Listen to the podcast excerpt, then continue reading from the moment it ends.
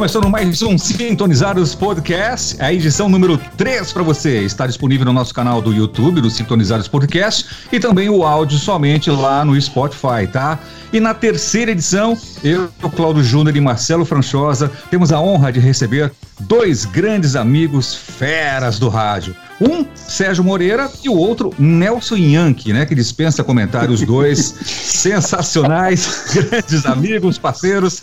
Então, o Serginho é jornalista, ele, ele trabalha também na área de comunicação é, do Senac, ou já trabalhou, não sei, alguma coisa assim. Bom, enfim, ele vai contar tudo para você que está curtindo aí o Sintonizados Podcast. Aliás, dê o seu likezinho lá, badala o sininho para você receber novas notificações de quando tiver vídeos novos. É isso ou não, Marcelo Franchosa? Cláudio Júnior, beleza? Sintonizados aqui, Sérgio Moreira, Yankee, sejam bem-vindos. É o terceiro, terceiro Sintonizados.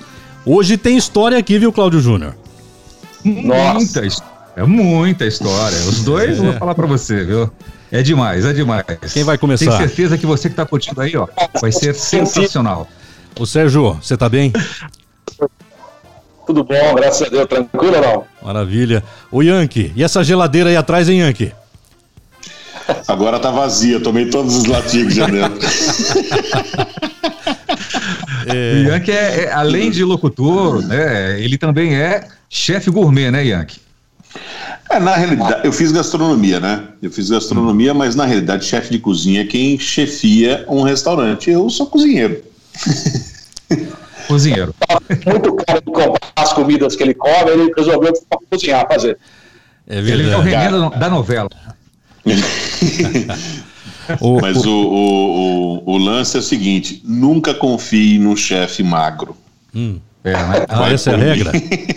Bacana. Essa é regra. É... O, o, Sérgio, conta um Muito pouquinho legal. da sua história. Vamos começar com o Sérgio Moreira, que hoje está radicado lá em Limeira, mas já andou por muitas cidades, já trabalhou em muitos veículos de comunicação. O, o podcast Sintonizados vai trazer a história dos radialistas, apresentadores, comunicadores, jornalistas, repórteres. E o Sérgio Moreira é de tudo um pouco. E aí, Sérgio, como é que você começou no rádio? Olha, na verdade, bom, primeiro quero dizer que é, um, que é um prazer estar com vocês aqui, batendo esse papo, né, o Cláudio, a gente se conhece já há um bom tempo aí, algumas décadas, né, o Yankee é também, trabalhando junto, uh, enfim, já uma amizade, apesar dessa distância, né, a amizade fica e os bons momentos, né, juntos também permanecem na história aí. Mas eu tô em rádio desde 85, cara, oficialmente. Aliás, eu postei esses dias no meu Facebook lá, no Instagram, um resuminho aí de, algumas coisas que eu fiz, porque em meio à pandemia, né, eu completei 35 anos agora que eu comecei em rádio, né?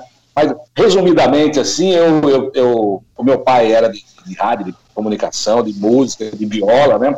Ele que mostrou um caminho, eu acabei seguindo, comecei em rádio na Estéreo Som, ou melhor, na Rádio Jornal em Limeira, na Jornal FM, depois eu trabalhei na Estéreo Som durante três anos, cheguei a coordenar a Estéreo Som também em Limeira, depois, é, a convite do, do, do, nosso amigo Vinícius Savoy, que, que, o Cláudio conhece muito bem também, o Ian também conhece, é, eu acabei indo para a Transamérica, é, e, e, na Transamérica foi quando a, a matriz da Transamérica é São Paulo, né, no Alto da Lapa, e eu tive lá fazendo uns testes na época, entrevista, aquela coisa toda que tem, né? E acabaram uh, indo com a minha carga, ó, legal, nós vamos te contratar, tá, só que a vaga que eu tenho é lá para Recife, me disseram, né? E eu toquei a parada, fui, fui para Transamérica, coordenar a Transamérica de Recife, e ao longo dessa trajetória fiquei lá na Transamérica uh, mais ou menos seis anos, só que de Recife, depois eu fui trabalhando na Transamérica Curitiba, Rio de Janeiro e São Paulo. Cheguei até São Paulo depois que era a geradora, né? Nesse meio tempo aí, entre Recife e Curitiba, ah, eu fiquei uns seis meses na educadora de Campinas, onde o Cláudio trabalhou também lá, né?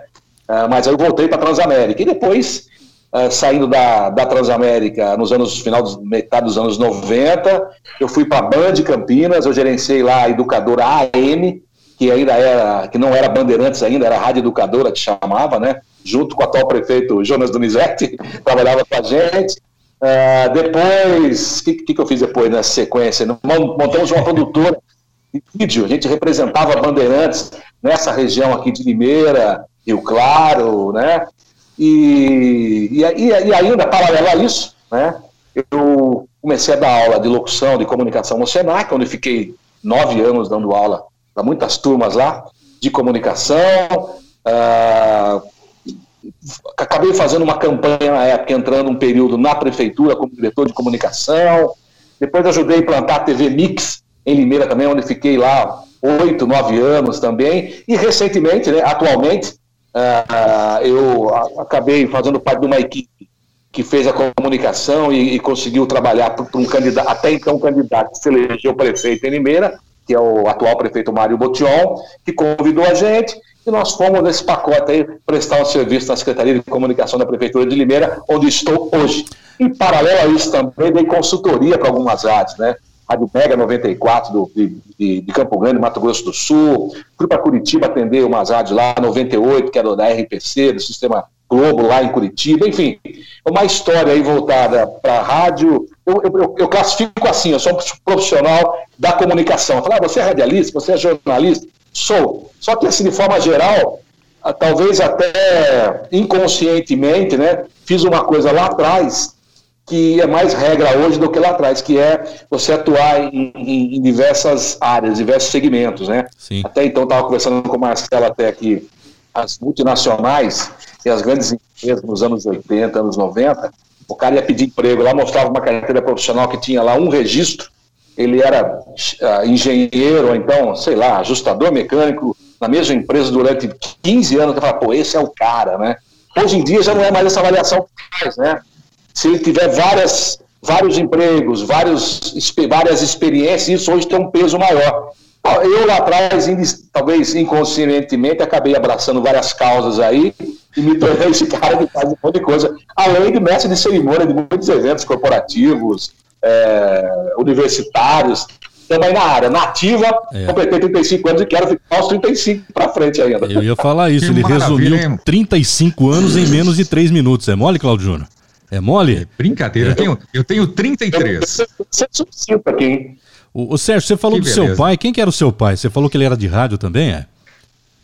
Ai, cara, tá completando 90 o, anos agora. O Cid Moreira, o Cid Moreira. Meu pai tá completando 90 anos agora no mês de setembro. É. Meu pai, na verdade, era violeiro, né? Ele tocava, ele tinha um trio, hum. chamava Trio Canoeiro, na época. Aliás, era muito amigo do Coleira. Eu ia falar Araras, isso. Né? Devia ser muito amigo do Coleira mesmo. Né? Exatamente. É. Eu estou falando aqui de anos 60. Isso. É, meu pai tem disco daquele 78 rotação. Enfim, aquele sertanejão antigo, raiz, tipo Tonico Noco. Uhum. Então eu tinha essa experiência em casa, né, de musical desde quando eu nasci. E como consequência dessa vivência do meu pai na música sertaneja, acabou fazendo programas em rádio aqui em Limeira, né? Uh, tanto na educadora como na jornal. E eu tinha lá meus 15, 16 anos, e eu ia, eu ia com ele. Eu, na verdade, ele fazia o programa, eu acabava lendo lá os comerciais, ajudava de alguma forma, e isso deu ali um, um, uma, uma pequena experiência, talvez assim, para depois uh, eu tentar seguir isso profissionalmente mesmo, e foi o que aconteceu. Trio Canoeiro, verdade, me lembro do nome. Manda um abraço para ele, ele está com 90 anos. 90 anos. Olha, Lagoinha, que é, o meu, que é o meu pai. Hum. Zé Canoeiro, que era aí de Araras, que faleceu. Isso. Né? Torrezan, né, da família Torrezan aí, aí em Araras. E o Vaninho, que era de Santa Gertrudes. Esse, esse era o trio. Hum. Muito bem. Ô, Yankee, quero ver você superar essa daí, hein, Yankee? Ah, jamais. E aí? jamais. Yankee, aliás, deixa eu fazer aqui um comentário. São Paulo. Pois é. O, Yankee é seu nome mesmo, Yankee? Não. Não? É, eu, vou, eu vou completar 34 anos agora de, de rádio em dezembro. E, 33, e eu comecei. 35. é. Mas é o seguinte, eu comecei no rádio. Meu nome é, meu nome é Nelson Hungria Lopes. Nelson Hungria por conta de que meu pai era, era muito fã do ministro, que é Papa dos Direitos Penais, ministro Nelson Hungria. E até tem uma história com meu nome aí muito louca, gente da família. Eu já não paguei conta em restaurante porque o cara achou que era da família. Eu falei, não, não tem nada a ver, não, aqui você não paga. Olha só. E já teve outras histórias mais malucas ainda, do cara que falar que, pô, você é pobre, você não sei o quê. Eu falei, que isso? Aí eu dei uma carteirada no cara, o cara é advogado, o cara falou, ah, uma honra tá bebendo com alguém da família Hungria. Paga a conta, paga a conta. Olha aí. Seja feliz, trouxão. Mas enfim, eu, eu comecei no rádio, é, eu comecei no rádio em Ibitinga. Eu fui fazer um. Mas assim, a minha história no rádio é meio maluca, porque eu, eu fui fazer o teste numa rádio, na Rádio União FM de Mogi Guaçu, eu tinha um, uns 14, 15 anos de idade. Era. E aí eu, eu, fui, eu fui fazer o teste lá, o, o coordenador da rádio virou para mim e falou assim: você não serve nem para vender pamonha. Eu, você imagina, cara o moleque, né, velho? O cara chegar e falar assim: Meu, você não serve para vender pamonha. Eu morri, né, velho? Falei, cara, não é possível. Mas aí eu falei: Meu, vamos lá. Eu trabalhava, no, eu trabalhava na Mecânico Oriente, na Metalúrgica, aí a Metalúrgica mandou embora um monte de gente. Eu fui na leva e eu fui embora para Ibitinga. Cheguei lá em Ibitinga, eu vi um anúncio no rádio que estava precisando locutor. Falei assim: É agora. Peguei, fui lá, conheci o saudoso Rock de Rosa, que é uma pessoa assim que eu tenho como um pai né, maravilhoso. E eu contei uma história para ele que eu trabalhava em rádio. Tá, ele falou: vamos lá fazer um teste. Eu fui lá, fiz o teste, ele gostou e me colocou. Não é que ele gostou, ele tá precisando de alguém para fazer no Natal, entendeu? e aí eu entrei. Só que eu estreiei lá em Bitinga é, fazendo a MFM ao vivo no mesmo horário. Vocês vão falar assim, mas como isso, né? eu, eu desanunciava uma música na rádio atravessava a porta, ia para o AM e, e, fazia a oração do Menino Jesus de Praga, porque eu estava cobrindo meio que as férias do Roosevelt. Eu achei que era cadeia de rádio, pô, não? Você ia para os dois estúdios? Eu ia para os dois estúdios, eu saía de um para o outro, assim, correndo. Era meio maluco, né? A minha, minha vida toda foi assim, meio, meio punk. Aí o Bitinga, cara, foi ficando meio pequeno. Eu falei, meu, eu quero mais, né, cara? Vou ficar aqui. Uma vez eu entrevistei a Cia Ayala, ela falou assim: ah, você. Era no Dia Internacional da Mulher. E eu entrevistei a Cia Ayala, ela virou para mim e falou assim: você tem que ir para São Paulo. Eu, pá, meu, se ela tá falando que eu tenho, eu vou. Mas que jeito, cara. É. Como? Mas como o cara de rádio vive? Não vive, gente. Né? Eu imaginava que eu ia chegar na rádio de limusine. Eu ia a pé de chinelo de dedo. e eu ferrado, não tinha jeito. Mas eu ganhei na quina, cara. Eu acertei a quina da loja, era cena, não era nem loto. Mas o dinheiro que deu, eu comprei a passagem para São Paulo e de volta e uma coxinha na rodoviária. E eu fui para São Paulo, falei, vou lá procurar esse Ayala na Gazeta e vou tocar minha vida, né, velho? Eu tenho futuro no rádio. Como não tenho futuro? Se ela falou que eu tenho, eu tenho futuro no rádio. Uhum. Cheguei lá, ela falou assim, cara, é o seguinte, nós estamos sem receber o pagamento aqui, tá mandando embora, maior crise, tá. Isso aí, em 87, acho que foi. Aí voltei, eu falei, pô, gastei minha quina. foi minha chance de ficar milionário. eu me ferrei. Mas aí eu fiquei, continuei em Bitinga, aí fiz o curso de rádio em Bauru, fui fazer o curso de rádio em Bauru, viajava clandestino no ônibus, porque não dava para pagar, mas, meu, era uma vida desgracenta. Enfim, eu me injuriei de lá, falei assim, não, eu quero mais. Eu cheguei pro Rock e falei assim, Rock, eu recebi uma proposta da Rádio Jovem Pan em São Paulo e eu tô indo embora para lá. Era mentira. Não tinha proposta nenhuma. É. É, ele falou, tá bom, vai com Deus, você merece. Eu falei, não, não mereço, Rock, não faz assim. Não era assim, a minha ideia não era essa. eu não mereço. Deu errado. Mas falei, bom, agora que eu falei que eu ia ter que ir, né? Então. Eu fui embora. Aí eu voltei, porque eu fui criado aqui em Arthur Nogueira, né? E aí eu fui ser inspetor de aluno lá em Arthur Nogueira. Meu e só que falei, meu, eu tenho que voltar pro rádio. Como é que eu vou fazer? Vou voltar pro rádio. Fui fazer teste na rádio que eu conhecia. Onde eu conhecia? Conhecia as rádios de Campinas e a Rádio Limeira, Estéreo Som. Quem era o coordenador da Estéreo Som? Sérgio Moreira. Não. Sérgio Moreira, vou lá fazer o teste. Puta. Jogou um qual seu... Aí, assim, qual o seu nome no rádio? Eu. Peraí, peraí, tem, tem uma. E, e tinha o Cezinha junto também, né? Ah, tinha. Acho que o operador era o Bob, né? Bob, o Bob, que tá na PAN hoje. É, tá lá comigo lá. Aí o, eu, o Sérgio falou assim: qual o seu Bob, nome? Eu, Ted, Boy.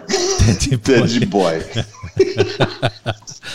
ah, imagina. É. Você acha que o Sérgio Moro vai contratar Ted Boy? Nem fudendo. Não contratou nada. Vai embora. Aí eu falei, bom, vou tentar Campinas. Limeira não deu nada, vou tentar Campinas.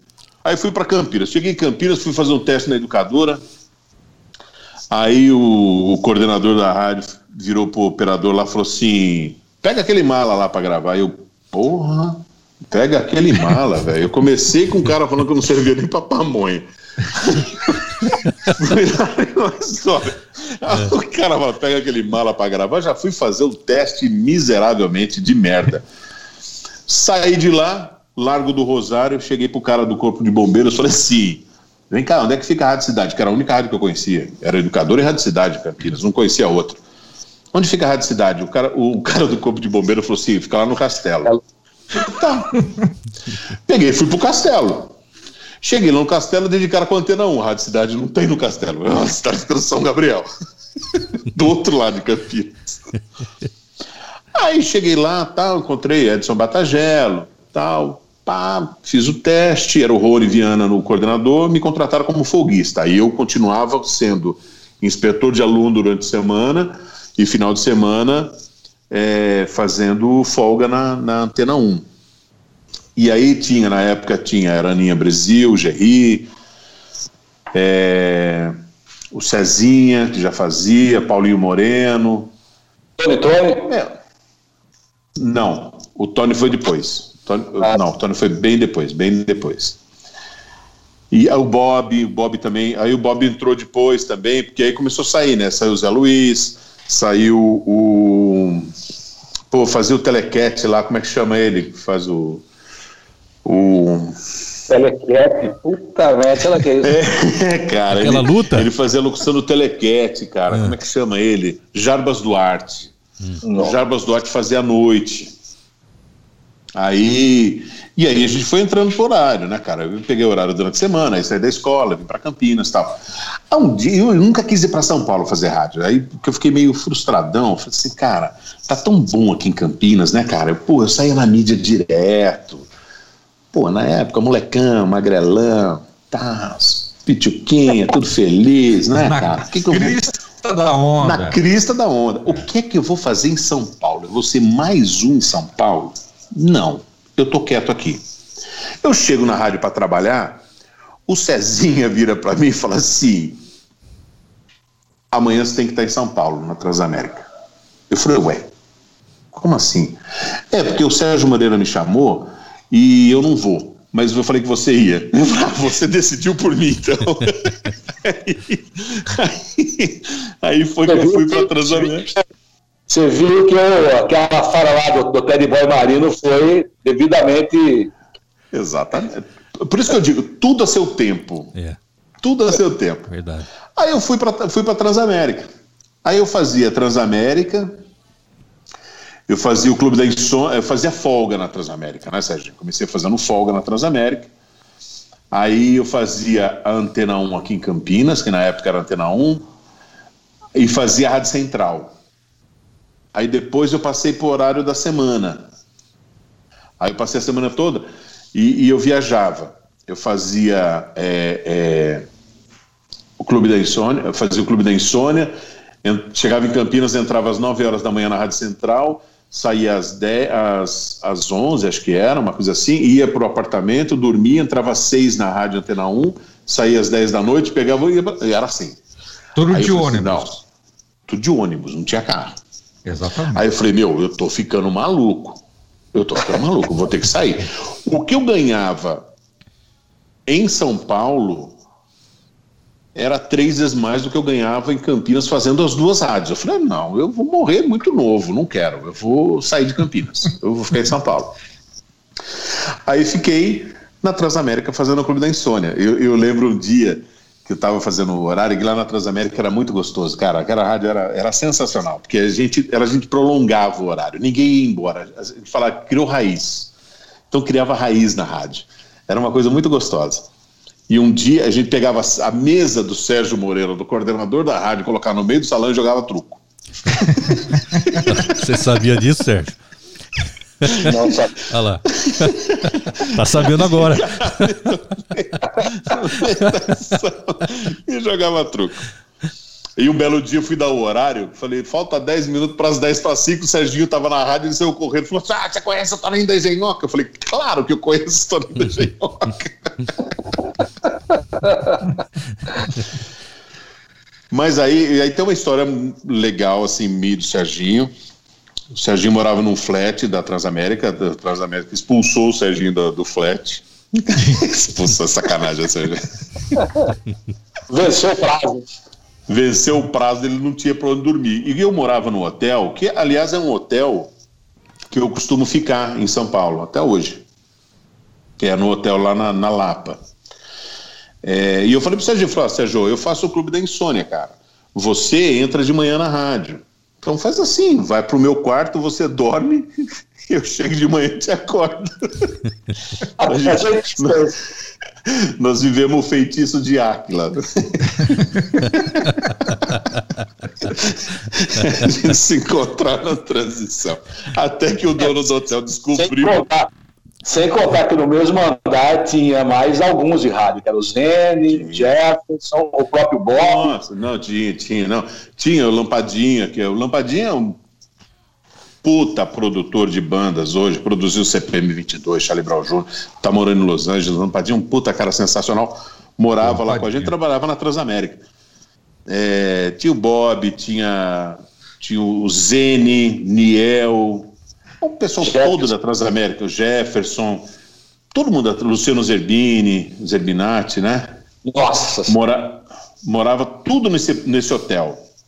E eu dividia a cama com o Sérgio. Chegava lá, a cama Era o hotel verão, Transamérica, verão então, era... Né? Quase, quase. Era quase, era quase. Era o Down Late.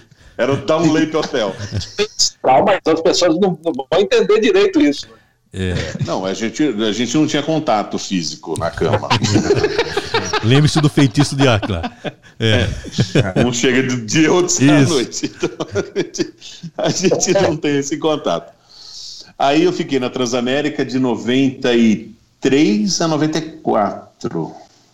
Isso, né? É. O Serginho saiu, deram uma tapetada nele lá, não é o caso. Mas, enfim, uma tapetada. Já era rede lá? É, já era rede. Já era rede, né? Era rede. A gente estava conversando sobre isso aqui antes, uhum. e é legal a gente de... falar sobre isso.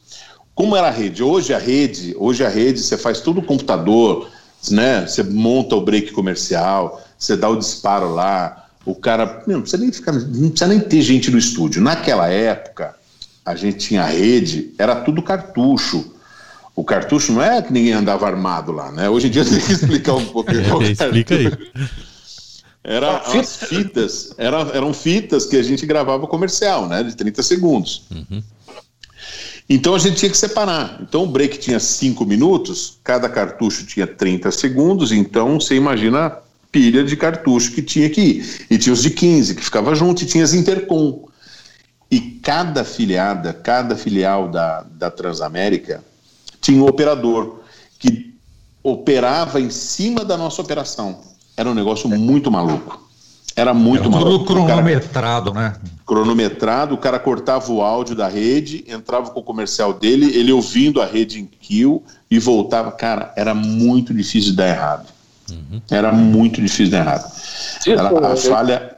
a gente tinha uma, uma, um departamento que era que cuidava é, das afiliadas, né? Que gerava, o departamento comercial nosso gerava um mapa comercial, era tudo no papel na época, né? Passava por fax, as afiliadas, né? Que era é, o, o, o, horário e o tempo de cada break, né? E a, a, Transamérica adotou um esquema na época, que era uma novidade, que os breaks não eram nos mesmos horários em todas as horas. Não era que nem meio-dia, meio de 15, meio de meio, não era. Então era um, era um break meio torto, assim, justamente era uma, uma das estratégias na época pela briga da audiência, né? E esse, esse mapa era mandado para todas as afiliadas, eles tinham que acompanhar esse mapa. Olha, o próximo break tem quatro minutos, então eu tenho que ter um break local de quatro minutos para bater com o que está sendo gerado em São Paulo. Ele colocava, em São Paulo colocava o comercial, tinha uma vinheta combinada que era deixa, ele entraria na, na, na programação local. É, ele colocava essa vinheta ao mesmo tempo, entrava no break local e São Paulo rolava com o break dele. ele deixava em, em, em kill, para quem não sabe o que é kill, é que fica ali em off, né? O, som que estava rolando em São Paulo, e ele colocava o break local ouvindo São Paulo, que tem que bater o tempo de cada break, de cada, cada comercial, cada spot, né? Até chegar ao final do break, os dois intervalos terminaram exatamente juntos, ele abria o canal da, da geradora em São Paulo e dava certo, por incrível que pareça, dava certo 24 horas. Hoje, hoje dá muito mais errado. Hoje dá muito mais é um errado. exemplo, né? Hoje dá muito mais né? errado do que, dá, do, que, do que. Hoje dá muito mais errado do que dava antes. Não que não tivesse falha antes. Mas hoje acho que tem muito mais falha. Às vezes é falha até do, da própria OPEC, às vezes no programar, falha de tempo tal. Bom, mas enfim. Aí eu saí da Transamérica, eu fui para a Nova FM em São Paulo, onde fiquei de 93 a. No... Eu apaguei a luz. Eu fui o último Nova cara FM a sair Record. Lá. Não, já não era Record, não era não Record. É. Já era 9 FM. É, saí de lá, fiquei de 94 a 96. Era uma nova meio dance, né? Meio dance, né? Que tocava, né? Era dance, era, é, era, era uma, uma pegada de dance, Seattle, era uma, uma Cara, era terceiro lugar no, no Ibope, a gente tinha lá o Nem a Pau Juvenal, que foi uma coisa estouro total. A rádio era muito a rádio era muito bem feita, a rádio era muito, muito. É, pensava muito adiante, cara. Era muito legal a rádio. Era uma delícia fazer. A gente tem. Oi? Quem coordenava era quem na época lá? Quando eu fui era o Lélio. O Lélio, que, que foi para que tá. O Lélio. O Alexandre Medeiros estava lá já ou não? Não, na, na minha época ah. não. É, o Lélio coordenava. O Lélio tá na galera das oito, galera das não, galera de esporte, ele faz um lance de esporte e tal. Puta, é. o Lélio é um, é um amor de pessoa, cara. Amo de paixão, muito sangue bom.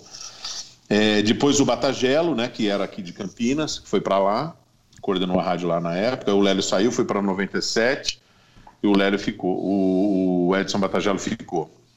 Mas a, a, aí quando fechou a, a nova eles resolveram virar a nova para uma rádio adulta, mandou todo mundo embora. A gente tem até no, até no YouTube tem despedida da Nova FM, tem uma coisa que a gente fez lá, que tocar todas as músicas da época da Nova.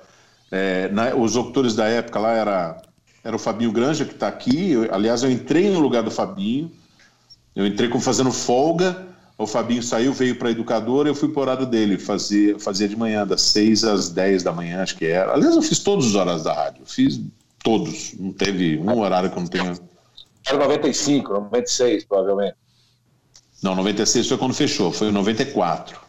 Né, eu entrei em 94, é, fiquei de 94 a 96, aí em 96 a rádio virou, foi final, março de 96 acho que foi a rádio virou. Aí eu saí, eu saí, eu fui para gravadora. Aí eu fiquei, fui para a EMI, eu trabalhei na, na EMI, trabalhei na Bons tempos de gravação. O que, que você tá rindo, Claudio Júnior? Conta.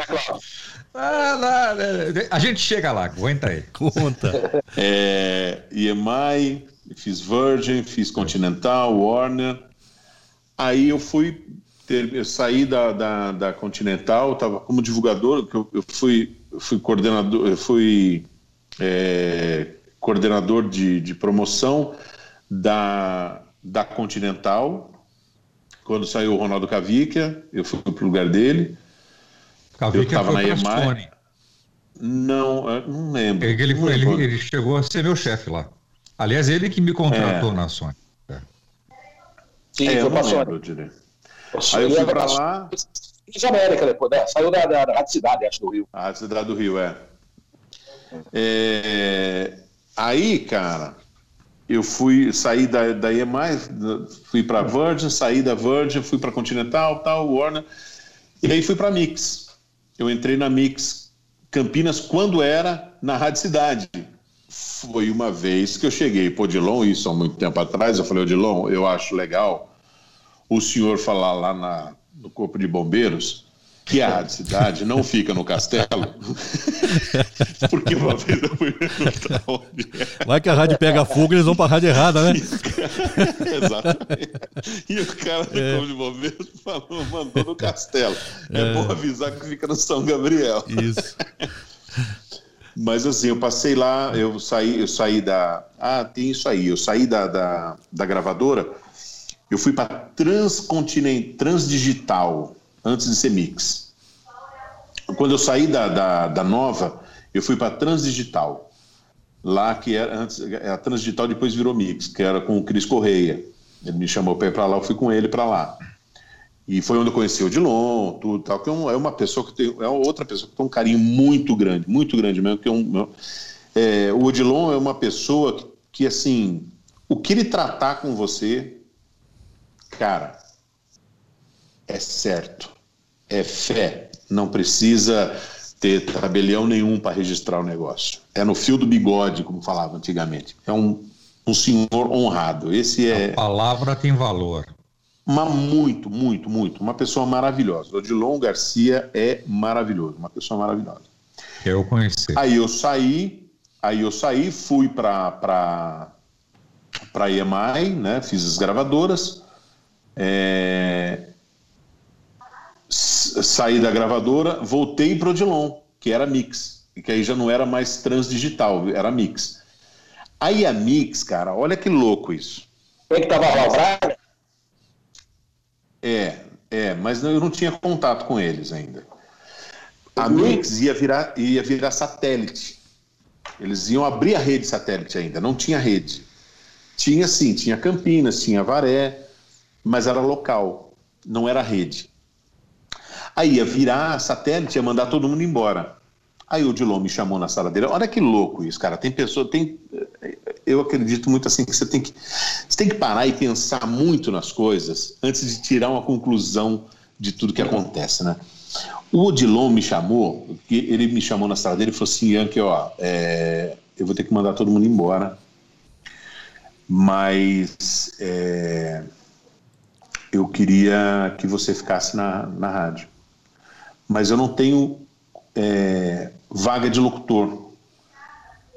Eu queria te contratar como motorista da rádio. Eu falei, Odilon, é, puta, eu agradeço e fico honrado de saber que. Já Oi? Não entendi. Aí você falou que nem habilitação você tinha, né? Não tinha. Não, nem isso. Mas eu falei para ele, assim, ó, eu agradeço, mas eu tô, eu tô, eu tô conversando com o Lui, né? E, e, eu fico muito honrado em saber que você me quer na empresa. Né? Eu fiquei muito feliz com isso. Isso, isso mostra, não que chegar para tinha pessoa que chegava para mim e falou assim: Porra, mas você, meu, você fez Transamérica, você fez não sei o quê, e o cara quer. Eu falei, meu, o cara me quer na empresa dele, velho. Isso para mim vale mais que qualquer coisa, qualquer currículo. Isso significa que eu significo alguma coisa para ele. Exatamente. Isso para mim, é. Isso para mim vale muito, muito mais do que o meu currículo. Né? E, e os caras não entendiam. Isso falaram, você é louco, Ian. Sou. Vaidade, né? Essa é Muita vaidade. É.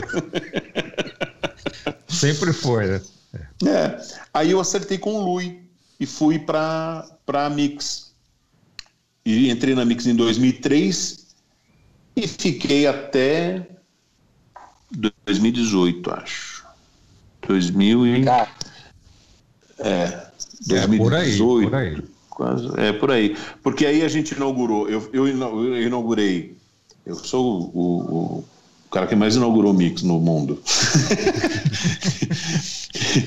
eu inaugurei a Mix Atibaia, eu fui lá, fui trabalhar lá, o Marcelo me colocou lá em Atibaia, eu fazia São Paulo e fazia Atibaia, né, porque o, o, o Montoya pegou a rádio lá na época, não tinha um pessoal para tocar rádio, Aí eu fui meio que tipo um coordenador da rádio.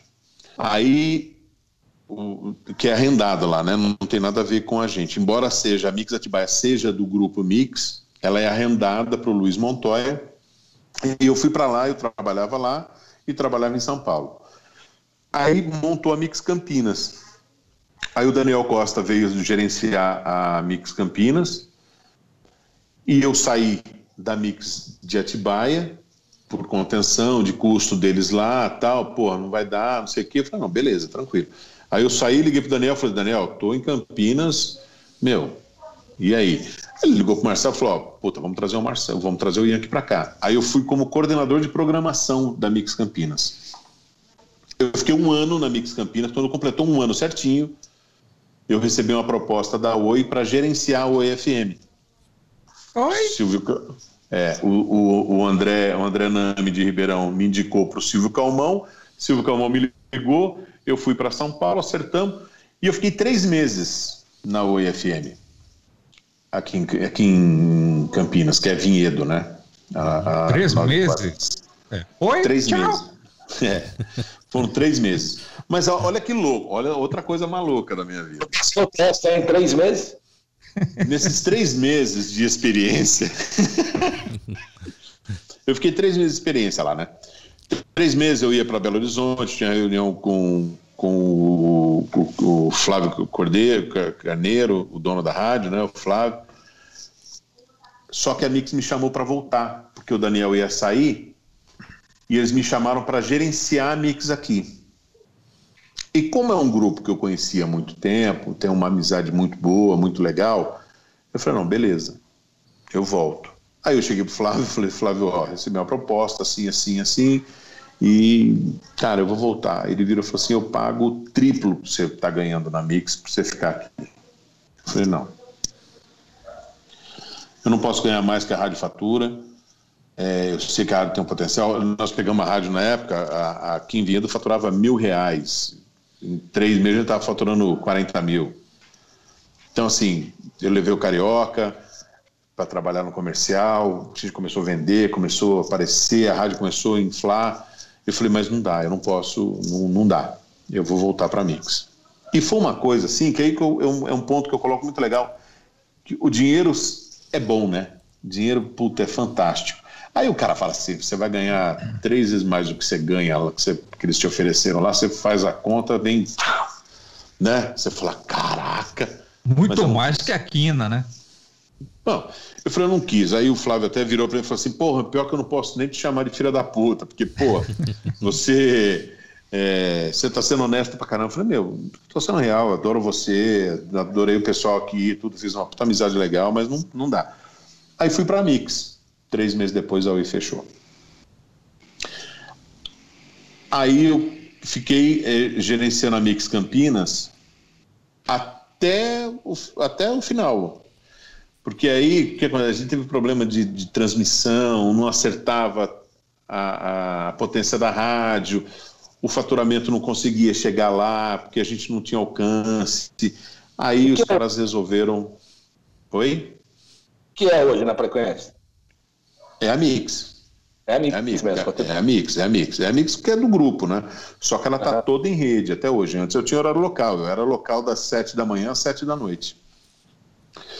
Aí, pô, precisei demitir um pessoal, demitimos todo mundo, ficou, nós ficamos em três na rádio, fiquei um ano. A gente entregou prédio, entregou tudo, eu fiquei um ano trabalhando em casa. Aí depois me ligaram, ó, não dá. Aí eu saí, Tirei um ano sabático. Ninguém fala assim, eu fiquei desempregado um ano. Não, você fala assim, eu tirei um ano sabático. É. é, fica mais bonitinho. É. Charlatão pra caramba. É pra pensar. É, um ano sabático. Tirei um ano sabático e graças a Deus nesse ano sabático me apareceu a Jovem Pan. me tirou do ano sabático. E aí hoje eu estou na PAN fazendo final de semana. Ah, tenho, eu, voltei, eu tenho a BTN, né? Que é o, o que eu faço o boletim de trânsito. A BTN é, inaugurou Campinas. O Daniel Costa, que era o meu gerente na, na Mix, ele trabalha nessa empresa, é o diretor dessa empresa. Ele me chamou, pô, vou montar a BTN em Campinas, você me ajuda? Pô, ajuda pra caramba. Vou lá, alugamos um apartamento, para fazer o escritório, tudo certinho tal. Eu comecei a trabalhar. Hoje eu tenho lá, tenho o meu coordenador, eu faço trabalho de repórter, nós temos mais uns três repórteres. E a gente faz boletim de trânsito, atendemos todas as rádios de Campinas. Assim, Rede Bandeirantes, CBN, Rádio Brasil, 9 FM e agora vai entrar a Mix FM. A gente atende o boletim de trânsito dessas rádios. E no final de semana, eu fico na Jovem Pan em São Paulo e rede, né? Faço as duas. Cheguei e perto do Serginho, não? e, que, e, que, e que horas e que horas sobra para cozinhar aí? Então, aí que tá. Agora não sobra mais tempo. Eu precisei dar um tempo no bar. Agora eu tirei um ano sabático do bar em casa. Só faltou uma coisa, viu, Yankee? Só faltou um detalhe. Onde é que entrou o Yankee aí? De onde veio? Ah, então. Ah, precisava de um nome artístico. É isso, Como é. teve o Ted Boy não foi bem aceito, Chegou o Yankee. Como o Ted Boy não foi muito bem aceito. Então a culpa é do Sérgio. Marcelo. Eu resolvi mudar. Esses dois são figuraças. São figuraças. Vai lá, Claudio Júnior. Então, esses dois são figuraças, grandes amigos de muitos e muitos anos. Para você ter uma ideia, Marcelo, quando estreiei em rádio, em 87, eu entrei depois do Sérgio Moreira, na 97. A gente trocou o horário na 97. Eu, cru de tudo, né? Tremia pra caramba. Mas o Sérgio deu maior força, gente boa pra caramba. Yankee também, grande parceiraço. São histórias e mais histórias para quem está curtindo aí o Sintonizados Podcast, né? A gente vai trazer sempre aí convidados de rádio, pessoas que estão na ativa, aqueles que já trabalharam, mas agregam histórias incríveis, como o do Sérgio, como o do Yankee, que aí é muito gostoso. O projeto Sintonizados Podcast está aí no ar para isso, para reviver esses momentos mágicos do rádio. Por falar em momentos mágicos do rádio, Sérgio, quando você entrou na Transamérica, já, já, já havia adotado aquele estilo de locução bem rápida? Ou, ou não? Isso rolou depois? Como é que é? Já, já era assim. Na verdade, assim, a história da Transamérica, ah, nos anos 80, ah, o coordenador da rádio de São Paulo era o Ricardo Henrique, que hoje está na Alemanha, o Ricardo Henrique. Ele coordenava a rádio, a Transamérica estava, se não me engano, isso antes de eu entrar, né? É uma, a história que que a gente acaba uhum. conhecendo depois. A Rádio Transamérica estava em São Paulo, acho que no 15, lá embaixo, na audiência. Ela tinha um estilo mais adulto, né? Que inclusive tinha rede, né? Era a Transamérica mandava. Só que rede na época mandava fitas para as afiliadas. Uhum. Era aqui a Estéreo Som, o tempo usou isso e tal. E aí chegou no momento que o Calil, que era o superintendente da rede, assumiu com a missão de dar uma guinada nisso, né? E o Calil não era de rádio, né? Então ele foi, acho que ele tem um mérito aí nesse ponto, ele foi técnico, estatístico, né? Primeiro, primeiro, um dos primeiros atos dele foi contratar o Ibope é, para fazer uma pesquisa de, de mercado, de comportamento, né? Fez essa pesquisa, teve lá, gerou um caderno dessa grossura assim, com todas as perguntas imagináveis com relação ao gosto da população a, a, a a tipos de rádio, as novidades do rádio, né? Então foi lá que chegou ao resultado dessa pesquisa de que as pessoas gostavam de ouvir três músicas seguidas, gostavam de ouvir mais bandas masculinas do que femininas, gostavam de ouvir a hora certa a cada 15 minutos, enfim, respostas mais respostas que até então ficava meio no achômetro ali, ficava meio na, na, na, na no feeling de cada um. gerado esse relatório foi quando contratou o Ricardo Henrique, que é filho do, do, do do Raimundo lá do Rio de Janeiro, tem uma história no rádio na Tupi também. Ricardo, eu quero, o Calil falou para ele, eu quero que você faça essa rádio aqui, que está nesse relatório. Aí tem o mérito do Calil de ter uh, gerado uma parte técnica, né, com dados, e, e é claro, todo o mérito aí do Ricardo Henrique em transformar todos aqueles números em, em programação. Né? Foi quando ele chamou o, Ricardo, o Marcelo Braga, de Brasília, para ser o locutor oficial da que se tornou oficial depois, né? É, o, oficial não, padrão, né? E, e aí, a sim, voz padrão. A voz padrão, porque até então as rádios Cidade de São Paulo, Jovem Pan, que eram as rádios que estavam bem em audiência, né? Tinha aquele estilo de fazer a cabeça da música, de falar bastante, de ter uma coisa mais contemporânea aí, né? Então precisava de algo novo. Então esse estilo foi. As pessoas ainda preparava lá a fita cassete para gravar música que tocava na rádio, e todo mundo reclamava que o locutor falava em cima da música. Então, todos esses detalhezinhos foram corrigidos nesse novo estilo.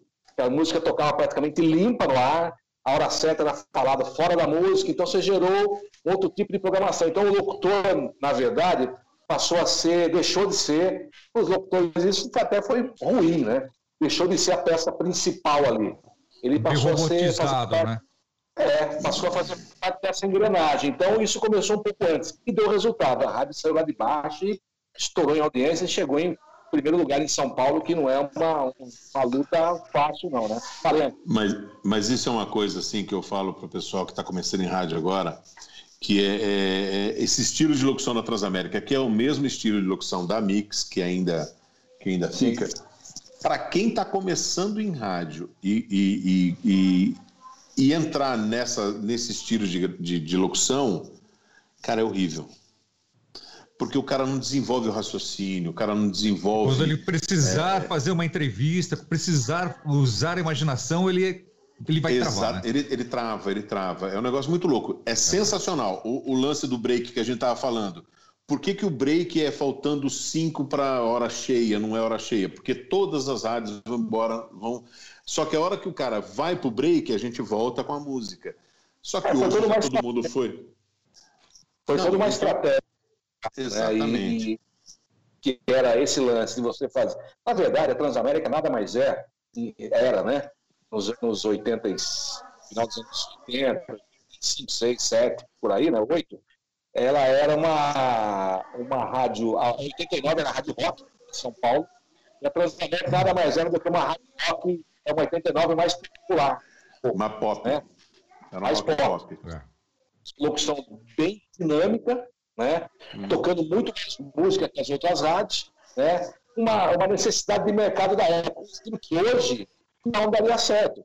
Até porque música hoje se consegue muito mais fácil e a, a, a comunicação. Depois a gente pode falar de hoje, nossa, nossas impressões aqui atrás. Mas, mas o... bastante isso. Mas hoje em dia, hoje em dia o que acontece? Pode falar, pode falar. To, todas, as, todas as rádios partiram para essa história do break comercial faltando cinco para alguma coisa. Agora já não é mais a hora cheia. Agora eu acho que é, uma boa, é, um bom momento para a gente voltar no relógio antigo. É, é pioneirismo. Eu, eu, sempre falo, todo mundo que corre riscos e sai na frente, você tem a clara dúvida de dar errado, né? Exato. E de correr realmente não dá certo a sua ideia. Mas se der certo, você está anos luz na frente de todos os outros. Você foi pioneiro, Tem que usar. Lançou... Tem que usar. Então é um risco que todo mundo corre, né? Então o valor, o feeling, o valor humano aí do rádio, né? Que com esse avanço tecnológico, na minha opinião, perdeu muito, que a coisa ficou muito mais fácil de se fazer tecnicamente, e esqueceram que tem que ter alguém pensando ali também, né? É lógico que a gente está generalizando, tem muitas rádios que fazem isso muito bem. Só que outras não, né? vai pelo lado mais econômico e tal, né? Então são, eu classifico assim como fases, né? Naquele momento, a necessidade de mercado era uma rádio que se falasse menos, se tocasse mais músicas, se tivesse um, um humor inteligente, até então os humor, o humor que tinha em rádio era tudo mais pastelão, uma coisa mais assim, circense, né? A Transamérica entrou com um humor mais inteligente, então foi uma análise muito bem feita ali pelo coordenador da época, era o que, aliás, eu me ferrei no humor. Eu me ferrei no humor, que eu levei um processo na Transamérica. É mesmo? Eu escrevia. Eu escrevi o TV Cover, né? Eu, não, não só eu, né? Várias pessoas escreviam o TV Cover, mas eu escrevi uns quadros do TV Cover. E eu escrevi um quadro no TV Cover é e uma deputada. Né? Oi? O sensacional Cido Jatene. Ciro Jatene, grande Ciro Jatene. Na, na época era o Ciro, o Ciro, era o Ciro Jatene fazendo as imitações, o Paulo Melo produtor, ne, neste quadro, né? E eu, eu, eu o redator. Uma deputada do PT meteu processo na gente, e aí Aí eu já tinha saído da rádio, voltei, eu olhei, eu fui na delegacia lá, vi o, o cara falou assim: não, tô vendo que você é um cara legal. Lê aí o negócio, pô, cara legal, o elemento acima citado. Eu comecei a chorar, falei, cara, você tá louco, elemento, eu não fiz nada, velho. mas, mas tem essa história na minha carreira aí, tem esse processo que foi arquivado depois tal. Aí, você, essa, essa questão da locução rápida foi, eu acho, uma necessidade. Né? Na verdade, foi essa questão do pioneirismo Uh, não é que tinha esse formato pronto, não. Acho que foi contrário do que tinha sendo feito, que era comum no momento, foi feito uma coisa que não era comum e deu certo. Foi onde foi escalando aí, posição por posição, e a rádio realmente bateu uma audiência fenomenal em São Paulo. Sérgio, você que trabalhou na Transamérica, me fale a verdade. As músicas tinham um pitch alterado? É uma, uma pergunta. Dois, elas eram mais rápidas do que as normais.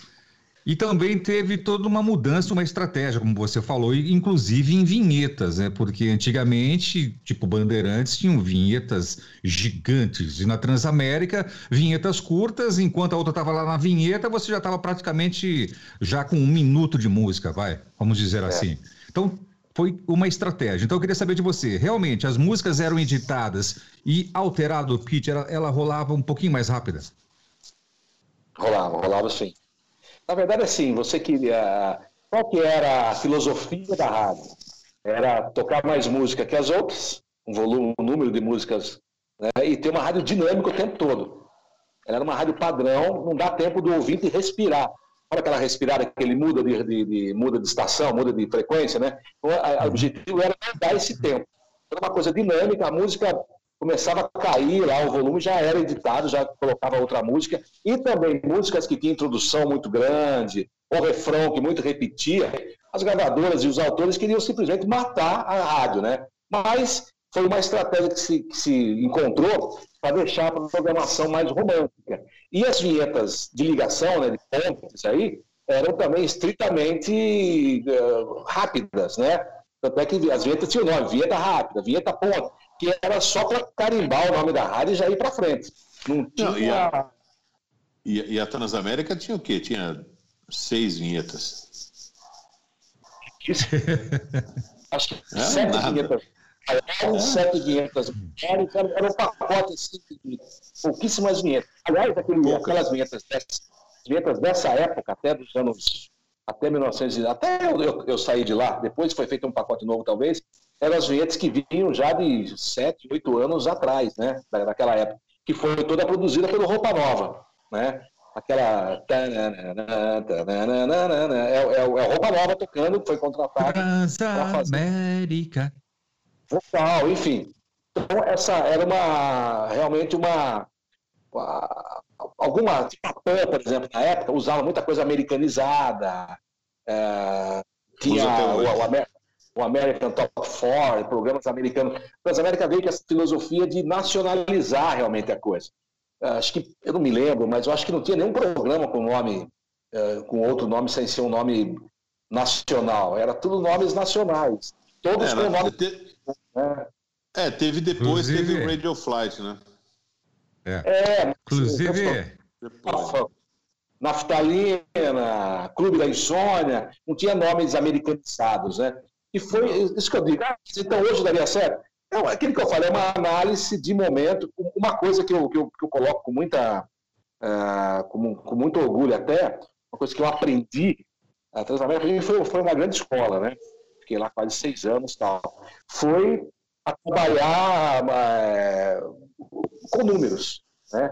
Você ter uma estatística e saber que forma mudar aquele resultado mexendo na programação, com pesquisa, sabendo o que o ouvinte quer ouvir, sabendo, enfim, avaliando a concorrência, né? E sair um pouco desse negócio do, do, do achômetro, né? Porque muitas pessoas se acham que entendem tudo e, na verdade, não, os números estão ali. E isso tudo foi copiado, copiado, entre aspas, né? tido como referência a Rede Globo, né? A Globo, que é uma referência disso, o pessoal pode falar o que quiser da Globo, mas a Globo, em relação à, relação à pesquisa, e testes, e saber exatamente a hora certa de mudar a programação, de é campeã. Então, todo esse trabalho foi feito baseado no que a Globo vinha fazendo já há muito tempo, né? Até hoje, é, o microfone Marcelo. aqui. É. é. Não, eu tava, tava dizendo o seguinte, que até hoje tem muita gente que faz rádio para ele, né? Para ele próprio, rádio que ele gosta. E ao contrário, você tem que fazer o rádio para o seu ouvinte ou um público, um nicho e o, o, a rede hoje, rede de rádio hoje, funciona ainda? Como é que vocês vê essa questão aí é, das redes atuais? E aí? Cara, na Transamérica a gente falava que, que rede de rádio é uma locomotiva desgovernada. É. Né? o vagão vai para um lado lá, a locomotiva vai para um lado, os vagões vão por outros, né? É meio bagunçado. Teve, uma, teve episódio na época lá de cortarem o. Eu nem estava na rádio nessa época ainda. De cortarem o Transalouca para transmitir o campeonato de peteca. Não foi isso? Teve. teve é, Poxa, o campeonato de peteca, pô. É. é. Na própria Mix, cara, teve, teve, afiliado, teve afiliado da Mix que tocava sertanejo. Então, assim, é complicado, porque você não tem a, a, o, o, o, o rádio, não tem uma pessoa dedicada exclusivamente para cuidar do artístico da rádio. Normalmente, o cara que vai cuidar do artístico é o cara que cuida da expansão. Uhum. Então, o cara que cuida da expansão, ele está muito mais preocupado em trazer afiliadas para a rádio do que cuidar da plástica da rádio, do que ir lá é, é, é, ver se o, o cara está usando, ver se o cara está usando o pacote de vinheta certa, ouvir, ficar lá uma época. Eu, eu, eu prestei uma assessoria para a Rádio Regional de Ribeirão Preto, uma época, na época eu estava na EMAI. E não tinha, eu chegava no hotel, eu não tinha rádio. Então o que, que eu fazia? Eu pegava, ligava na rádio e pedia para o porteiro da rádio, falou assim, me prende aí na, na, na, escuta. E eu ficava no telefone ouvindo. Ah, puto, o locutor fazia cagada, eu desligava o telefone, ligava no filho, passa no estúdio lá. Era o Israel, o Israel Lopes trabalhou na Transamérica um tempo, era fotógrafo hoje e tal, trabalha em rádio ainda. Israel, que merda foi essa que você fez, cara? Por que aconteceu isso? Pô, você tava ouvindo? O cara fala, meu, o cara mora em São Paulo, o que ele tá fazendo aqui em Ribeirão Preto? Tá no hotel, tô ouvindo a Bel, tô fazendo meu trabalho. Não era pra ninguém ouvir, Mas poxa. então, não era pra ninguém ouvir, eu fiz a cagada, mas não era pra ouvir, pô. É. Aí, o, o que eu acho, assim, eu acho que falta uma atenção para as afiliadas. Não que a afiliada seja é, o, o, grande vilão do, da rede de rádio. Não, eu acho que o grande vilão é a própria geradora, que não cria é, é, ferramentas para que o, o, o afiliado possa fazer um trabalho legal, ter condições de fazer um trabalho legal. E ver como é difícil. Um padrão. Viu, Yankee? O, o Sérgio falou algo importante aí. A Globo é um exemplo de administração, de gerenciamento. Vai na veia, seja no audiovisual, agora tem o streaming, mas ela não conseguiu montar uma rede rádio. Nessa ela falhou. É difícil. Esse é um assunto. É, é, mas tem a CBN, a, tem a CBN. A CBN. É, no News, né? Ao News. Mas, então, no News, mas tem a CBN. E mesmo a CBN, ainda tem o vagãozinho desgovernado. É, pode ser. Sim, eu acho que esse assunto, esse assunto rede é uma coisa muito delicada, né? Porque assim, você tem o lado positivo, porque assim, qual o objetivo na época da Transamérica, o Jovem Pan também é assim hoje, acho que de todas as que tem, que são cabeças de rede e querem gerar, é expandir a rede, quer mostrar que, que a marca é forte, que consegue chegar ao maior número de cidades possíveis. Né? Culpa ah, da Rede Globo, isso, né? Culpa da Rede é. Globo. Porque é, todas as rádios. Na contramão, eu acho. A, a, televisão nos anos 70, 80, ela tinha uma geradora forte, Rio e São Paulo, que vinha com as antenas repetindo o sinal e todo mundo recebia o que tinha lá. Né? Aos poucos ela foi percebendo que essa programação lá de São Paulo Rio não era que atendia todo mundo, foi criando as afiliadas. Né? Regionalizando a programação. Enfim. E aí você foi regionalizando, pelo menos o jornalismo, coisas locais. Isso. O rádio estava na contramão. Né? Ele era todo local e começou aí a abrir de, de, forma nacional, que era uma. Eu lembro até hoje, acho que a, o objetivo maior da Transamérica em criar a rede na época foi valorizar o meio, dar credibilidade para o meio rádio que que em muitos momentos ele passa viu, uh, com um descrédito, né? Então era mas, o quê? Mas... o, discurso do, do, do Calil, na verdade, na época, né? Era assim, para o afiliado lá em Teresina, seja lá onde for, né? Olha, a mesma rádio, uh, líder de audiência em São Paulo, uma cidade com 200 mil habitantes, que tem um faturamento X, essa mesma rádio com locutores, bons locutores, tá? essa mesma rádio você vai receber aqui na sua cidade. Isso é uma credibilidade, está levando a marca para lá. Né? E para as agências, chegava para o mídia lá, para o cara que fazia programação uh, comercial, fala, olha, essa rádio que está comprando aqui em São Paulo, essa mesma rádio você vai comprar lá na afiliada. Então, naquele momento, era, o meio estava precisando de credibilidade, e esse foi um caminho encontrado. Ah, mas aí para você ter audiências, tem que ter, para você ter faturamento, tem que ter audiência. Aí geral, era outra briga aí. Por quê? Uh, eu não sei, o Cláudio acompanhou essa fase, a, a 97 em Piracicaba, e aliás, no, no, que eu falei aqui, eu, eu pulei a 97, o período que eu trabalhei lá, né? Tá bom, ganhou de mim. Tem vai. algum motivo, hein? me, ultra, me ultrapassou na reta final. 97 foi o lado da Transamérica uma época, não sei se vocês se lembram disso. Lembro, lembro. Quando a gente estava lá, né, Yankee? Desculpa, ah, eu, gente tá... eu, eu, falei no 97, eu trabalhei na 97 com o Mário também. Aí, por exemplo, vamos supor, a gente tinha. A, a, a, a Jovem Pan, ela corrigiu muitos erros da Transamérica depois. A Transamérica foi pioneira nessa questão de gerar uma programação toda, e a PAN veio depois, né, corrigindo muita, aliás, muita gente da Transamérica que estava lá na PAN depois, corrigindo falhas, né. A primeira delas foi assim, não vamos subir a rádio que está em São Paulo para a rede, vamos criar um outro estúdio, vai gerar uma programação para a rede. Então, porque era impossível, uh, e, e não iria acontecer jamais, o coordenador, o cara comercial, muda, mexer na programação de São Paulo para atender, com todo respeito, qualquer cidade do interior. Sim. Né?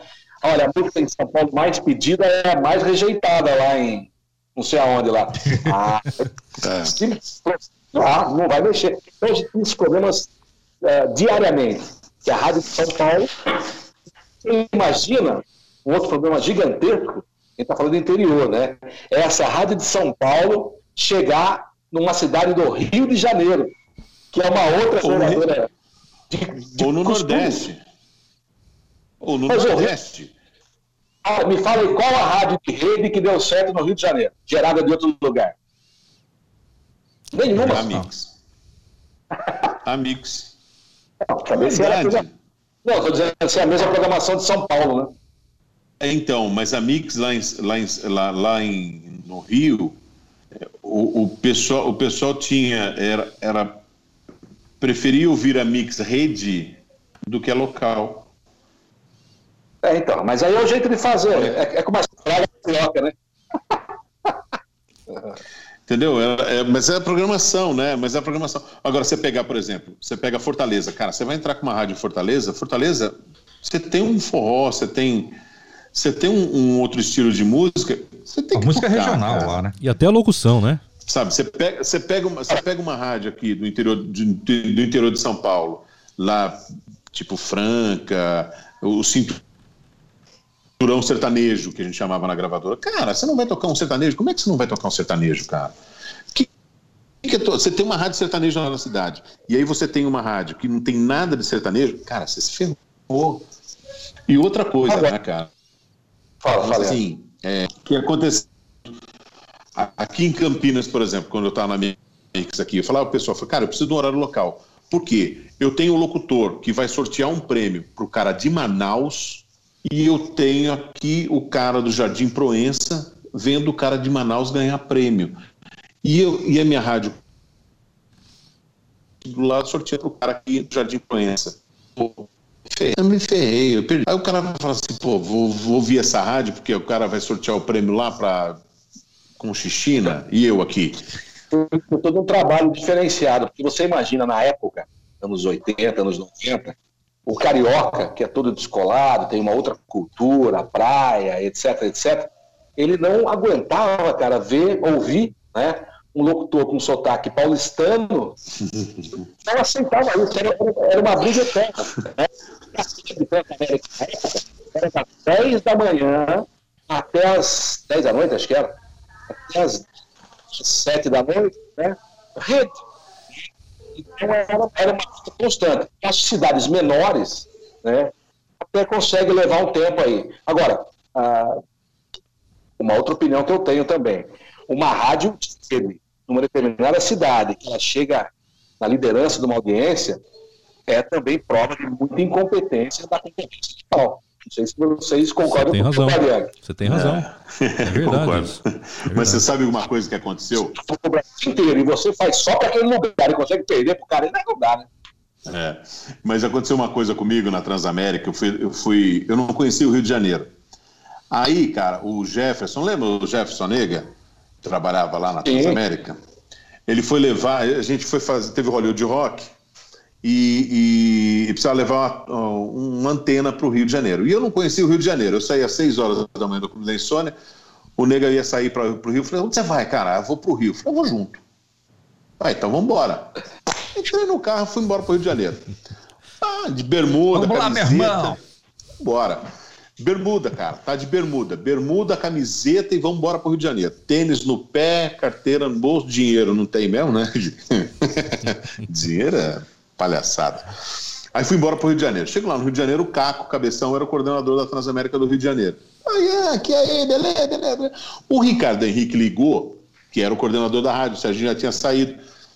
Ligou porque ia mandar um locutor para fazer a transmissão do Hollywood Rock lá no Rio. Aí ele ligou pro Caco, o Caco virou e falou assim: ah, o Yankee tá aqui. Ele, pô, como assim o Yankee tá aqui? É, tá aqui. Deixa eu falar com o Yankee.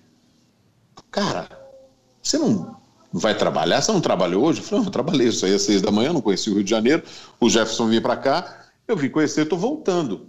Você tem como ficar aí? Claro que eu tenho. Claro que eu tenho, velho. Eu tinha bermuda, camiseta e tênis. Sim, então, Mas eu fico. O cara, o cara fica, é. O Caco falou: não, você fica na minha casa. Eu falei, beleza. Não, tô aqui, ó, acertei com o Caco, vou ficar na casa do Caco tal, beleza, tranquilo.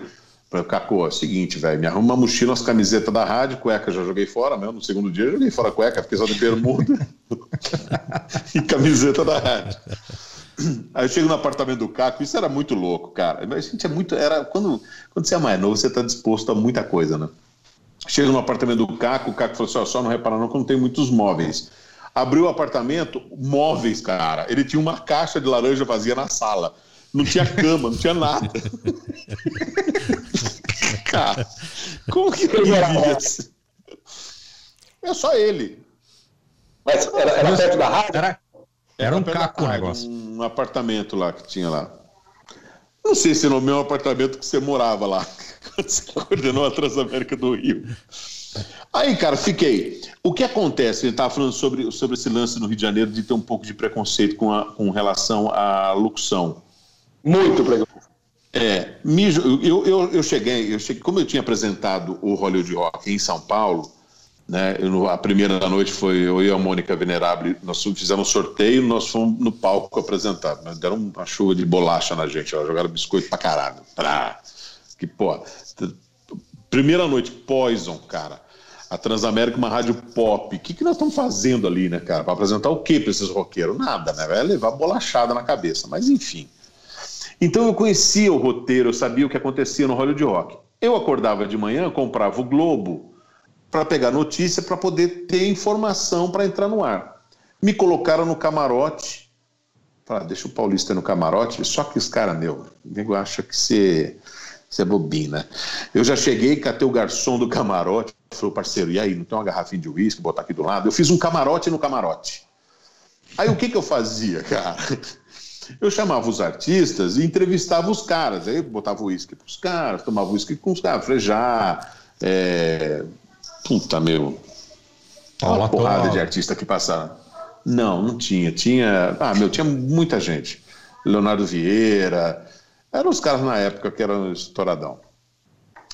E aí eu ia dar o flash e eu, muito meu. Meu, isso aqui não sei o quê, papapá. Aí eu, eu tava com um rádio aqui do lado. Terminou o flash, o cara assim. Aí, meu irmão, tu tá falando muito meu no ar. Ah, meu, e eu sou assim, né, velho? Eu sou legal, mas também não sou. eu virei e falei assim, parceiro, relaxa, velho. Faustão fala ora meu o dia inteiro na sua televisão, é o primeiro lugar de audiência, então fica frio aí. Ô louco, meu. A minha passagem pro Rio de Janeiro foi meio catastrófica. É. Mas, é, mas é, mas é uma coisa. Por isso, por isso que eu falo, a questão de rede é uma coisa muito delicada, né? Hoje, é, eu, eu, eu acho assim, é, o que mudou, né? Principalmente com essa agora, várias plataformas agora que, que são geradas, né? Ah, o rádio hoje, eu na verdade tem que mudar o nome, ele nem chamar rádio mais, né? Você, porque você um gerador de conteúdo, né? Ah, então quem tem uma marca forte, Eu acho que o importante é você conseguir fazer essa marca e estar em todos os lugares, né? Independente de que forma que a pessoa está acompanhando, se é assistindo, ouvindo, uh, enfim. Então hoje você tem que trabalhar muito a marca, né? Aquela, aquele, aquela sensação de você estar tá falando aqui no microfone, as pessoas estão ouvindo no radinho, isso praticamente deixou de existir, né? E, e outra também, a questão da própria pesquisa, né? É, mas tempo, teve, teve muita briga nisso para a web, para o celular entrar na, na pesquisa de audiência, né? É, mas o rádio teve um crescimento agora com esse lance da pandemia. Segundo pesquisas aí, o rádio cresceu. Em média, 20%. O rádio cresceu legal. É. Não é uma coisa que vai acabar nunca, Sim. o rádio vai existir eternamente, embora tenha muita gente que faça aquela campanha do rádio, o fim do rádio, o rádio vai acabar, o rádio... Não, eu acho que o rádio, ele, ele tem que... Já ficou de acabar várias vezes, né? Eternamente. É, sempre, tem, sempre tem um que fala que vai acabar, mas não vai acabar nunca. O que eu acho é o que é o seguinte: é, é, tem que ter o conteúdo. E aí você fala assim: ah, o que é o conteúdo? Não sei. Não sei. De repente, um podcast legal é um conteúdo legal para o rádio. Você linkar, pegar um podcast que tem um, um, um, uma, uma, uma, uma visibilidade legal, uma audição legal. E isso aí, se você levar para o rádio, isso é um conteúdo legal. Porque música, cara. Hoje, antigamente a gente trabalhava com a Billboard. Hoje em dia você não trabalha mais com Billboard. Billboard é segundo plano. Você tem que pegar 50 a mais do, do, do Spotify, é a sua playlist, é o que você tem que fazer, porque a pessoa tem que ligar o rádio e estar tá tocando aquilo que ele tem na playlist do podcast dela. É, mas o rádio também, né, que hoje em dia é, não tem como ser como era nos anos 90, por exemplo, se cal, se, não. se cal e em música só, né? Aí que eu falo Exatamente. que é, aumentou, né? É, a responsabilidade do locutor ali, do cara que está falando ali, é, se não acrescentar alguma coisa, se ele não, não levar algo a mais além da música para o ouvinte, ele prefere botar o Spotify, o, mas, enfim, os outros mas então, aplicativos. Mas aí, Serginho, entra numa história que é o seguinte: não é só de responsabilidade do locutor que está ali. Eu acho que isso vai de uma questão mais administrativa. Vai do diretor artístico da rádio ter uma pessoa, ter uma produção ali, ter um pessoal que fala, ó, puta, o horário, o Serginho vai fazer o horário das 14 às, às 19 é, Serginho, você vai entrar no ar, tem isso aqui. Esse é o seu roteiro. É uma produção, cara. Você vai apresentar aquela produção. Isso acontece no jornal. Essa falha, por exemplo, uma das falhas né, do afiliado é aquela que, aquele que se afilia numa, numa, numa geradora pensando única exclusivamente em economizar. Pô, legal, vou, vou, vou jampear lá na, na geradora tal, economizo aqui meia dúzia de locutor e tô feito. E nada. O dinheiro que ele economizar em locutor, ele vai ter que gastar em, em, em, promoção local, em jornalismo local, que no fim vai ficar do mesmo tamanho. Né? Exatamente. Se ele souber usar bem, é ótimo, né? Aí a gente fala de, de, de, de picotar a programação em podcast, uma coisa que a CBN vem fazendo. Voltando a falar de a Globo de novo, ela, quando ela lançou o Globo Play, por exemplo, né? É, foi, foi a primeira a fazer isso, das TVs, né? Você assiste lá o programa que você quer a hora que você quiser. Dizem né? que tem 5 milhões de assinantes hoje. 5 milhões de assinantes. É muita coisa, hein? Antigamente, puta, o programa, eu adoro o programa X lá, só que começa 10 horas, eu tenho que ficar 10 horas esperando o programa começar, para assim, não, hoje você tem toda uma facilidade, né? Por que, que você vê esse programa uh, ou esse conteúdo por aquele canal e não pelo outro? Porque a marca é forte, né? Então, o trabalho que você tem que fazer é fortalecer cada vez mais a sua marca. E aí, independente de onde o teu ouvinte, o teu telespectador, o teu cliente vai, vai ouvir, vai acessar, uhum. quando alguém chegar, que veículo se acompanha ele falar a tua marca. Esse é o efeito é, Netflix, né? ouvindo.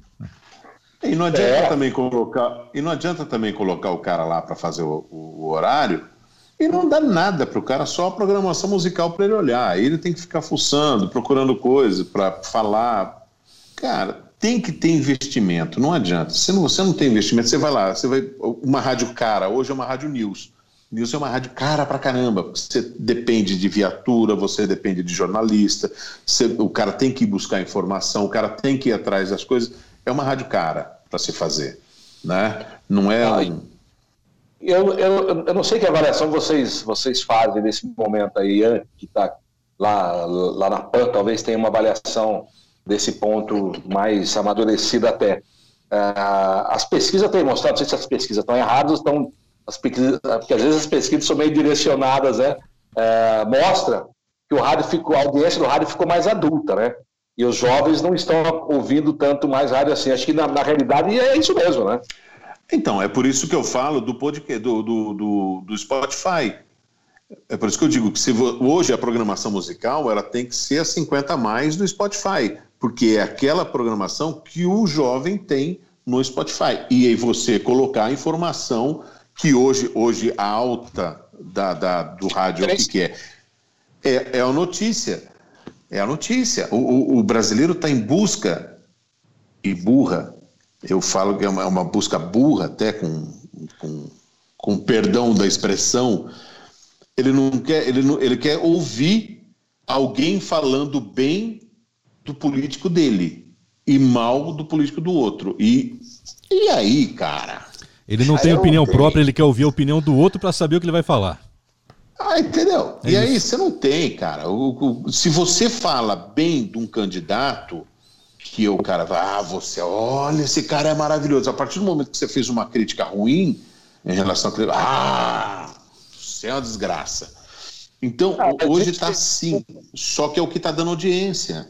É, não vamos nem falar de política, senão vamos ficar mais um dia conversando aqui, né? Bom, então, para resumir, uma rádio de sucesso hoje é, é uma rádio onde se toca um pouco de tudo, uma Ludmilla, uma Lady Gaga, sucessos, é uma... sertanejos.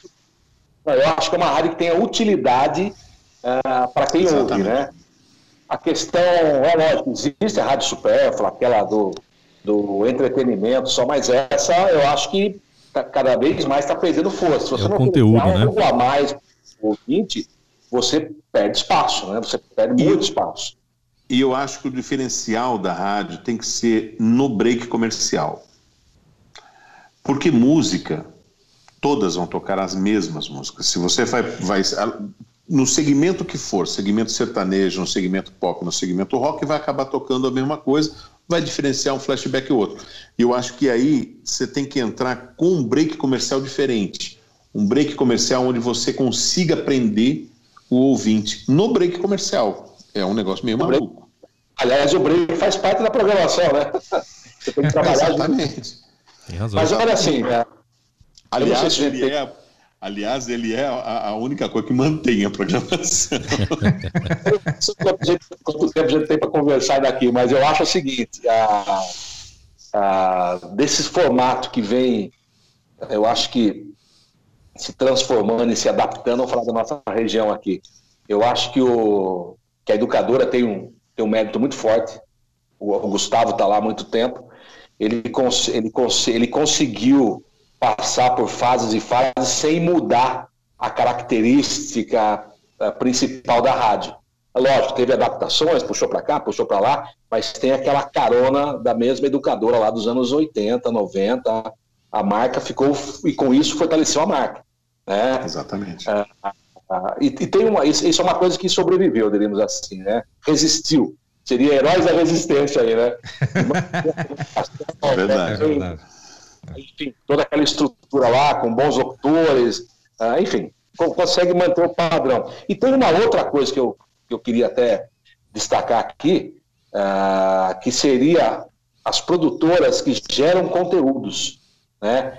Vou falar de um cara aqui que o Ian conhece muito bem, que é o Robson Ferri, né? O Ferri, ele, ele é um cara que trabalhou na Mix lá um tempão, né? Trabalhou comigo. Uh, só que é um cara ligado no 420, não é nem 220, é um cara todo todo maluco, todo empenhado em gerar, uh, em, em, buscar novidades, gerar conteúdo. E ele fez uma produtora, montou uma produtora em São Paulo, que ele gera conteúdos para as rádios e você tem opção. Você pode linkar lá e ter a rádio dele 24 horas, ou você pode pegar conteúdo sem mudar o nome da sua rádio. Então, é uma forma de você crescer em conteúdo, você que eu falo, o afiliado, né? Crescer o conteúdo sem ter que mudar de bandeira, mudar de, mudar de nome a tua rádio. Então, é um outro caminho aí que vai se adaptando também, né? Aliás, o Robson, o Robson Ferre é uma pessoa que eu tenho uma admiração gigantesca, porque a história de vida do Robson Ferre é uma coisa fantástica, é sensacional. A gente trabalhou junto na Mix um bom tempo, a gente estreou junto na Mix lá. É um menino maravilhoso, sensacional. Mas ele não é ligado no 420, como o Serginho fala, não. O Serginho é muito modesto, ele é uma usina. É, mas esse mercado da terceirização, conteúdo para rádio, é um mercado em expansão e tem muito espaço, viu? Tem muito espaço ainda. Exatamente. Esse sim, essa sim é uma, é uma economia, diremos assim, para para quem compra esse conteúdo, talvez um desmérito até para os jornalistas, produtores locais, é, mas nessa briga aí, acho que bota na balança, uh, tem momentos que cabe muito bem esse, esse, esse, conteúdo, outros momentos não, dependendo, aí, aí, aí que está a questão de você saber avaliar o mercado, uhum. em que momento que você se encontra, que momento que seu veículo se encontra, o, o, o potencial do seu concorrente vai se exigir um pouco mais, ou nesse momento eu posso tirar o pé um pouco. É tudo uma avaliação estatística, são, são números aí mesmo, né? Cláudio Sérgio Moreira, uma pergunta para você. Você Diga. ganhou muito dinheiro com o Jabá Nacional? Na época do Serginho nem tinha Jabá. Não, tinha o programa Jabá Nacional lá. Jabá Nacional. Ah, o nome Jabá Nacional foi uma, uma sátira né, em relação a, a, foi, foi uma forma, foi encontrado de tocar as músicas mais pedidas na rede, que era muita choradeira, né? Ah, aqui na minha cidade a música tal, e vocês não tocam, aí botava lá com uma indicação, Transamérica, de Uberaba, e botava lá ah, aquela música tal. Mas o tal do jabá, rapaz, vai muito do da índole de cada um também. Tem o jabá oficial, onde se compra, hoje se compra espaço, né? Isso é uma coisa que virou normal. Foi oficializado, na verdade, a compra que era por debaixo dos panos antigamente, né? Você comprava, você negociava, na verdade, com o programador da rádio, a gravadora, coloca lá minha música X vezes por dia, eu dou uma grana para você fazer isso. Olha lá, Yankee, olha lá, olha lá, Yankee. chegamos, chegamos lá. É, então tinha essa, essa negociação, diríamos assim. Que isso depois é, começou a se vender espaços para música como um espaço comercial. Nada contra também. É lógico que você vai, é, você vai comprar aquilo que cabe também na sua, no teu, na tua cesta de supermercado, né? Mas não está então, é errado. o artista ele vive da, da execução, vivia, fazia show, ele queria se mostrar. O veículo era o rádio, era como se comprasse uma publicidade ali, né? O bom jabá, vamos dizer assim, né? Sei lá. Não pode esquecer que para o cara que está comprando o seu espaço, para ele, ele, ter resultado, você tem que ter audiência, né? Bom, claro que ele vai não tem, né? É. Que, aí é que entra a, a briga né, comercial e, e artístico, né? Pois é. Mas esse, é negócio, esse, esse, negócio de jabá é lenda, isso nunca existiu. Não, né? O que, Existia, o que existia era um acordo promocional. Hum. A gente é. fazia promoção, isso eu estou falando na época de gravadora, eu fazia promoção Parcerias. com as rádios era um acordo promocional. Né? Eu fiz muitas promoções gravadoras. Muitas, é. muitas. Bom, eu, eu, eu fui. É. É, a acordo gente fechou. Promocional. Acordo promocional. A gente fechou. É, pô, fiz um com show. Com o diretor da rádio era um acordo promocional. Aí com o programador era é, diferente, né? Não, mas o programador, mas o programador da rádio, cara, mas vou te falar uma coisa, mas o programador da rádio, é, mas já curtiu bastante, cara. Pô, tinha festas, a, a, gravadora. Eu, eu vivi uma época muito boa de gravadora. Foi eu, a nossa eu, época, né? Eu costumo, eu costumo dizer que eu vivi o final da, do, da era do, de ouro do rádio e o final da era de ouro. Eu sou muito pé frio. Tá velho, cara.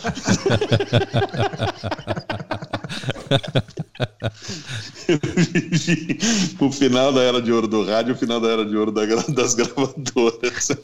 Eu acabei com tudo isso. Mas, assim, é, é, a gente, nossa, viajamos muito, era muito show, era muito. Cara, grava, gravadora gastava Audição. muito dinheiro. A Sony, cara, a Sony gastava dinheiro pra caramba. Eu o Claudinho, Claudinho, Claudinho vivia com talão de cheque assim. Lá, lá, lá, lá, lá. Era, era, Você chega lá. Era, mais, né? Eram multinacionais, né? Multinacionais. Chegava na, sabe, na gravadora? Você sabe o que é engraçado? Que teve uma época que os caras, os, os caras começaram a ter corte. E aí você fala, meu, não acredito, velho. Ia pros puteiros da vida, levar os negros de rádio na Albertina, fazer aquelas pate a festa, era show dos Paralamas no Olímpia, a conta dava mil reais. Eu, pô, uma vez eu fui jantar com Paralamas do Sucesso no, num restaurante em São Paulo, é, com o presidente da gravadora, Paralamas, o Celinho, que era o gerente. Na hora de pagar a conta, ninguém tinha cheque, os caras viram para mim assim, ah, eu falei, eu vou morrer, né, cara? O jantar tinha dado mais de mil reais. Eu virei para o presidente da Câmara do Paulo e falei: Luiz, esse dia não tiver na conta, Deixa que eu, eu vou faço. preso. eu vou preso. Eu fazia o cheque tremia assim. então, mas, é, né? Mas eu acho que a gravadora esbanjou muito. E na hora de, de fazer o corte, cortava o cafezinho. Como muitas empresas fazem até hoje, né? Na hora do corte, pô, vamos cortar, o cara fala assim: ah, não, estão gastando muito copinho de café, vamos cortar no copinho, copinho de café. E o pior, o cara não corta. Mas o marketing, na, na verdade, na época, ah, era de acordo com o faturamento, né? Então, quer dizer, o, a área de marketing das gravadoras tinha um X% do, do, do que faturava para gastar em, em publicidade. Eu, eu, cheguei, por exemplo, a. Estava lançando Skank, assim, né? Foi, uhum. Aí a gravadora vai levar é, todo o pessoal do meio aí, rádio, TV, para BH, hoje à noite, para ver o show do Skank lá. Juntava aquelas 50 pessoas na ponta. Na, na, no, Fechava o avião o avião, ia avião, todo. ia no hotel, acordava, vinha embora, uma, uma noite, uma grana violenta que era né? Eu, eu, eu, eu na época de, de, coordenação da Transamérica de São Paulo, por exemplo, o, o, divulgador chegava lá, olha, o presidente da, sei lá, da, da Poligram, uh, queria conversar com você, tal. você pode conversar com ele? Pode. Uh, ah, vamos, vamos jantar hoje? Vamos. Uh, então tá. Seis horas eu passo pegar você que nós vamos jantar lá no Rio, que ele está esperando no restaurante lá. Saía às seis horas da tarde de São Paulo, ia no, em Congonhas, a ponte aérea, alguém esperando lá no aeroporto, ia para o restaurante, ó, jantava, conversava com quem conversava, voltava embora. Quer é. dizer, esse valor não era que ninguém estava rasgando, mas ficava já nesse contexto. Tava, tá, tava no tempo bom. Era outro mercado, era outra realidade, né? Mas, mas você sabe que uma vez teve um artista que era da Sony, e eu estava no, no hotel lá em Ribeirão Preto, teve um show de rádio lá, eu estava com. Eu não lembro qual banda que eu estava lá, mas eu, tava, eu tinha essa banda que era da Sony, que, que de Minas Gerais. E aí o cara, o vocalista da banda, vira para mim e fala assim: Cara, eu acho sensacional esse lance do pirata. Eu acho que tem que ter pirata mesmo. Eu falei, cara, você é maluco, velho? Como é que você acha que tem que ter pirata, velho? Se a gravadora deixar de vender o teu produto, como é que você acha que você vai viver? Como é que você pode apoiar o CD pirata? Como é que você apoia o CD pirata, velho? Aí o cara ficou meio assim, sabe? Eu falei, porra. Tá jogando contra, Meu, né? Umas ideias, cara, tá jogando contra, dando tiro no pé. E isso foi uma coisa assim, a pirataria foi uma coisa que foi consumindo a gravadora, porque eu lembro que a gente, uma vez a gente lançou o, o CD do Negritude Júnior, o Beijo, e, e, nós conversamos sobre o, a, o, o CD e tal, e eu fui para Santos. Cara, fora de brincadeira, cara, eu, eu saí da Rádio Guarujá, é, eu virei a rua, fui para o sentido de estacionamento, em frente à Polícia Federal, tinha uma banca. Eu comprei o CD do, do, do Negritude ali na banca. Pirata, velho. A gente tinha uma semana que tinha conversado sobre o CD, capa do CD. Eu olhei aquilo e falei, não acredito nisso. É o que a gente falou do então, Roberto Carlos no, no, no, programa passado, né, Marcelo? Sai de dentro da gravadora, poxa. Sai de dentro, não é possível. Agora, a força da gravadora hoje caiu quanto? 80%? 90%? Hoje tem muito escritório, né? Então, mas gravadoras mesmo, na verdade, nem. Né? Ô Ian, que você que foi de gravadora também, você acha que o pop hoje em dia ele, ele caiu devido essa mudança drástica que tivemos? Por exemplo, a gravadora fazia tudo por artista, né? Bancava, produzia, fazia tudo. E agora o pop ele tá, tem que se mexer sozinho. E, e, por outro lado, o sertanejo, eles criaram um movimento muito forte, eles se engajaram muito bem, eles sabem fazer. Você acha que devido a essa mudança aí, o pop, ele, ele morreu por causa disso? Porque eles, de repente, eles se viram sozinhos e, ou não tem não, nada a ver? Não, eu acho, eu acho que não morreu. Muito, é, assim, é que, é que cada um numa realidade, né? Eu não, não posso falar da realidade do sertanejo porque eu, eu trabalho numa rádio que não toca sertanejo. Então não sei como é que funciona. Mas é, eu acho que o, o, o pop ele foi para esse segmento do Spotify, do YouTube, onde as, as, pessoas estão procurando mais esse tipo de produto, estão consumindo mais isso. Então eu não acho que, que ele perdeu. Ele não perdeu, muito pelo contrário, acho que está bem. Você pega bandas como Melim, por exemplo, como, cara, Ana Vitória, você pega essas bandas, cara, como é que surgiu isso? De onde veio? Para onde vai? Né? Aí você pega a Isa, por exemplo. Pô, canta muito a menina, muito legal. Tudo bem que já me falaram que o show dela, de repente, não, não leva tanta gente e tal. Mas assim, toca em rádio, faz sucesso, né? Então, eu acho que o Spotify está aí para isso. Mudou a questão é. da gravadora ir te visitar. O rádio, é, o, o rádio não está sozinho mais, né? Essa, essa é a questão. Não. Né? Não, é por isso que eu falo, é que eu falo que a programação hoje em dia tem que ser nas 50 a mais do Spotify. E detalhe, Onde hein? o cara tem que trabalhar é, é na divulgação do Spotify, é, na, no, é. no, canal dele do YouTube. Esse pessoal é, é que hoje aparece, tá se a gente vai falar da Anitta, Sim, as Ludmilas da vida, esse pessoal investe, é o jabá. Mas investe na mídia, investe na, na, no jornalismo, nos portais, eles gastam com isso também. Exatamente, não, investe até no YouTube para valorizar, para divulgar o, o, canal dele. Antigamente, assim, o, o, a música começava a tocar aqui, começava a tocar ali, casa noturna tal, uh, começava a subir uh, as, as, execuções nas rádios tal. Quando o cara aparecia no Faustão lá, opa, era a chancela é, que sucesso. É, e tinha um Hoje... fator muito. O, o Spotify da época era novela se você tinha uma música e você conseguia transformar ela em tema de novela, essa música ia para o rádio. Então, o, Spotify da, o Spotify da época era novela. Então, puta, essa música está na novela, isso é sucesso. Hoje o caminho é um pouco mais distante, mas o rádio uh, ainda continua tendo essa, essa chancela aí. Toca no Deezer, tá lá no Spotify, apareceu aqui, apareceu lá. Quando tocou na rádio, opa, o negócio virou sucesso mesmo, tá na rádio. Então ainda é Exatamente. é essa, essa, essa. Então, mas aí você tem que pensar o seguinte, né? O rádio ainda é um meio de comunicação de massa, o único. As pessoas podem falar assim, ah, mas tem os canais de internet, tem a televisão. Tem... Não, cara. O cara pode, o médico pode estar tá fazendo uma cirurgia ouvindo a rádio, mas ele não pode fazer uma cirurgia assistindo a TV. então, o rádio é o único canal de massa que tem, que chega em todo lugar, em qualquer lugar do planeta que você for, um radinho mequetrefe vai estar tá lá tocando uma modinha, alguma coisa, um locutor que nem nós falando bobagem. É, o Marcelo Franchosa, tá aí, a noite tá demais, né? Oh, tá a faltando, noite, sabe o, dia, o quê? Ou a tarde. Viu, Claudio Júnior? tá vendo aí o Sintonizados Podcast. Isso, nosso podcast tá no YouTube, assine o nosso canal, tá nas principais plataformas de, de áudio de podcast também, assina aí o nosso podcast. É, mas tá faltando sempre no final do, do Sintonizados aqui, Claudio Júnior. A gente tá uma cutucadinha nos convidados aí para contarem algumas histórias vividas, né? Sabe aquelas histórias que o rádio, só o rádio permite? É? O que, que, você acha? Sensacional. É? Então, Sérgio, conta a sua história aí. Sabe aquela história curiosa? E aí?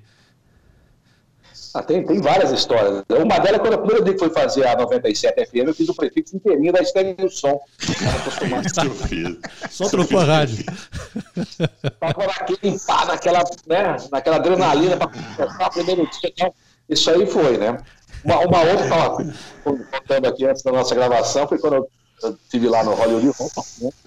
E vou recontar essa história que eu contei para o Marcelo aqui fora, é, fora, fora da, da, da, nossa gravação aqui, né?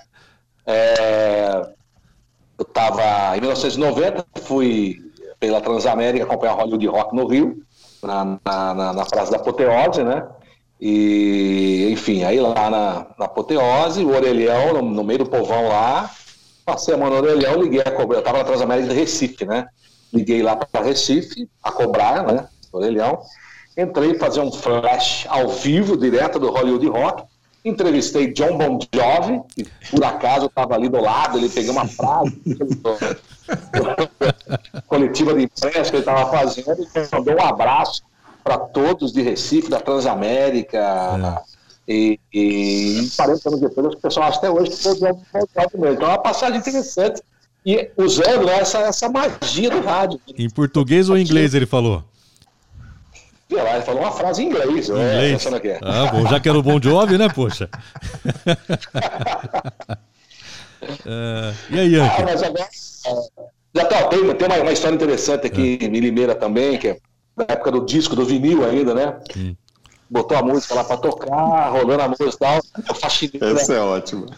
A, a, a, nossa assistente de estúdio entrou lá com todo cuidado para fazer aquela limpeza, para não tocar em nada. Ela foi lá delicadamente, levantou a agulha, limpou. falaram, é. Histórias. Ian, que você. Aconteceu, aconteceu comigo esse lance da faxineira de limpar, tava tocando ira. A falecida Dona Maria levantou limpou e colocou no mesmo ponto. Eu falei, não acredito, colocou no mesmo ponto. Também falei o prefixo, eu falei o prefixo da Ternura FM de Bitinga, na Educadora FM de Campinas. Eu já tinha saído lá um pate a tempo. E do nada, eu simplesmente abri, eu não lembro o prefixo da rádio. Eu abri o microfone, falei o prefixo inteiro da rádio. Aí eu fechei o microfone, eu falei, cara, eu não falei o prefixo da educadora. falei o prefixo errado.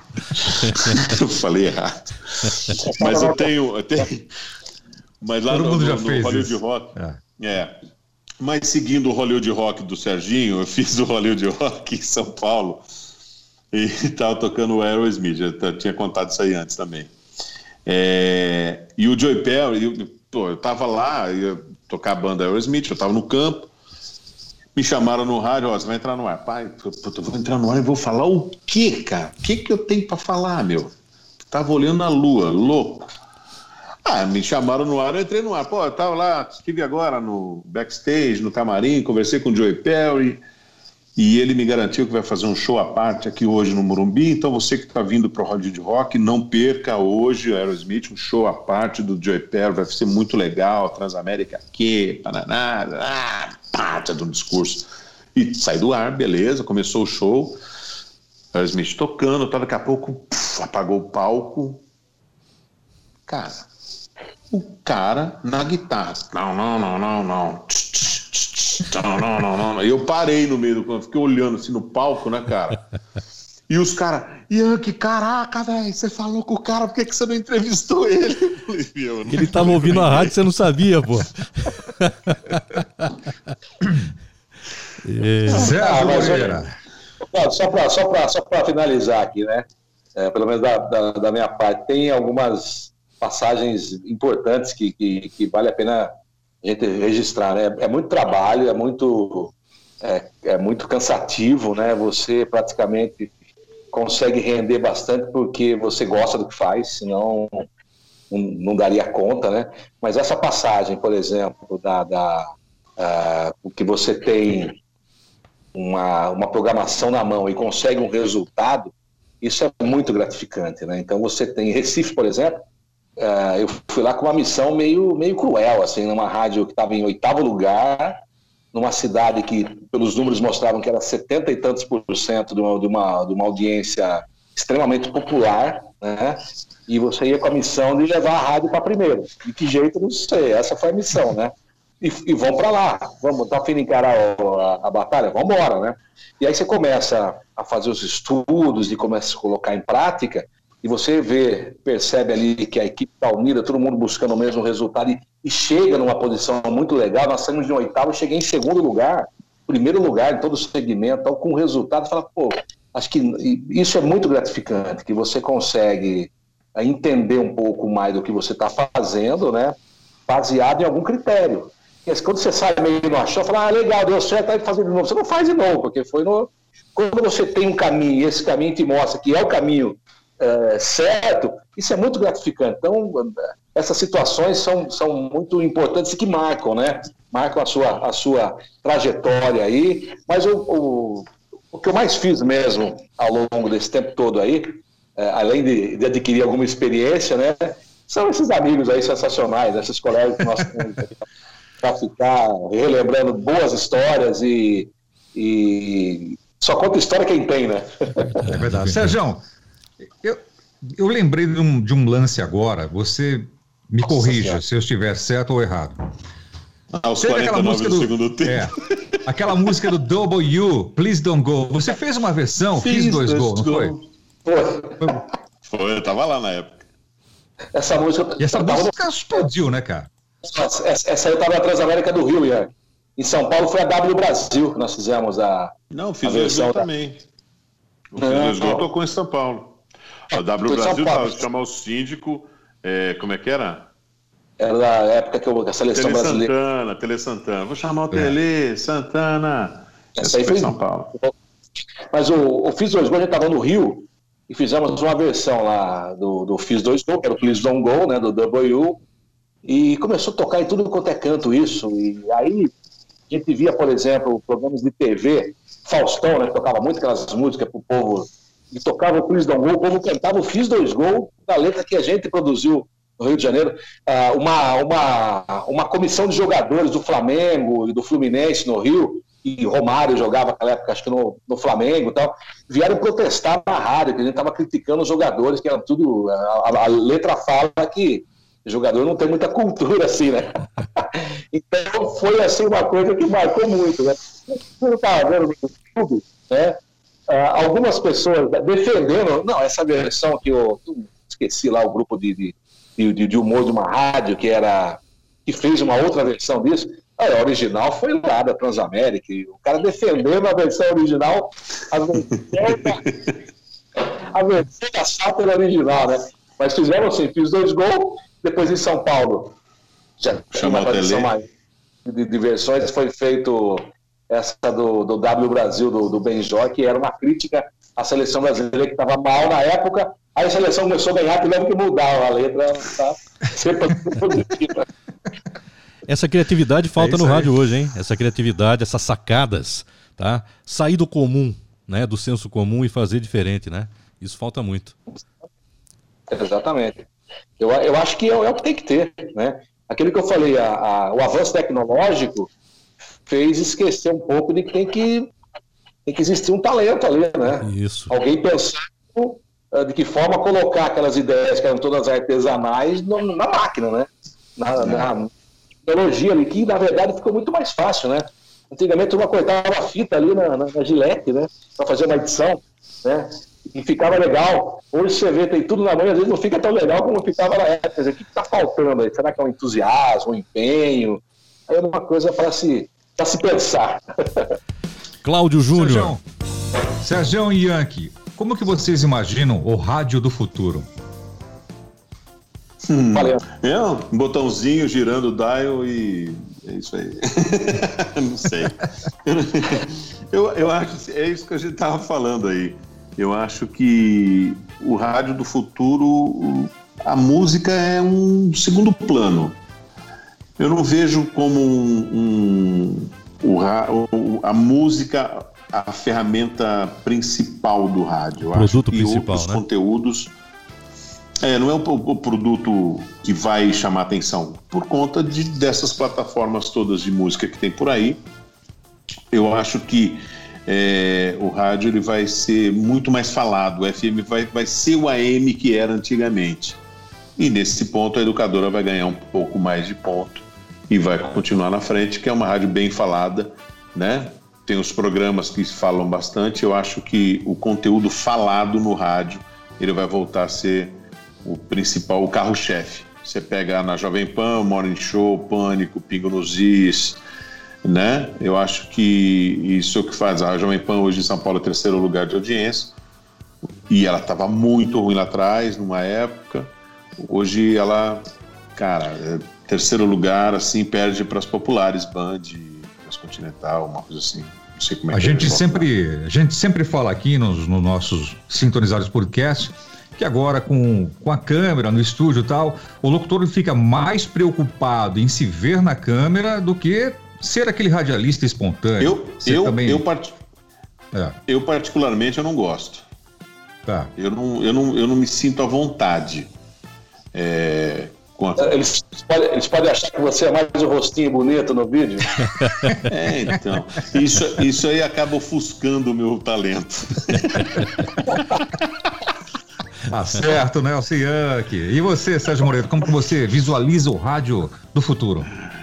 eu acho assim que primeiro que o rádio foi por muito tempo o principal veículo que puxava tudo, né? Audiência, que puxava o sucesso, que dá visibilidade e, e, não é mais, né? Hoje ele faz parte, ele é uma das peças um do conjunto. Né?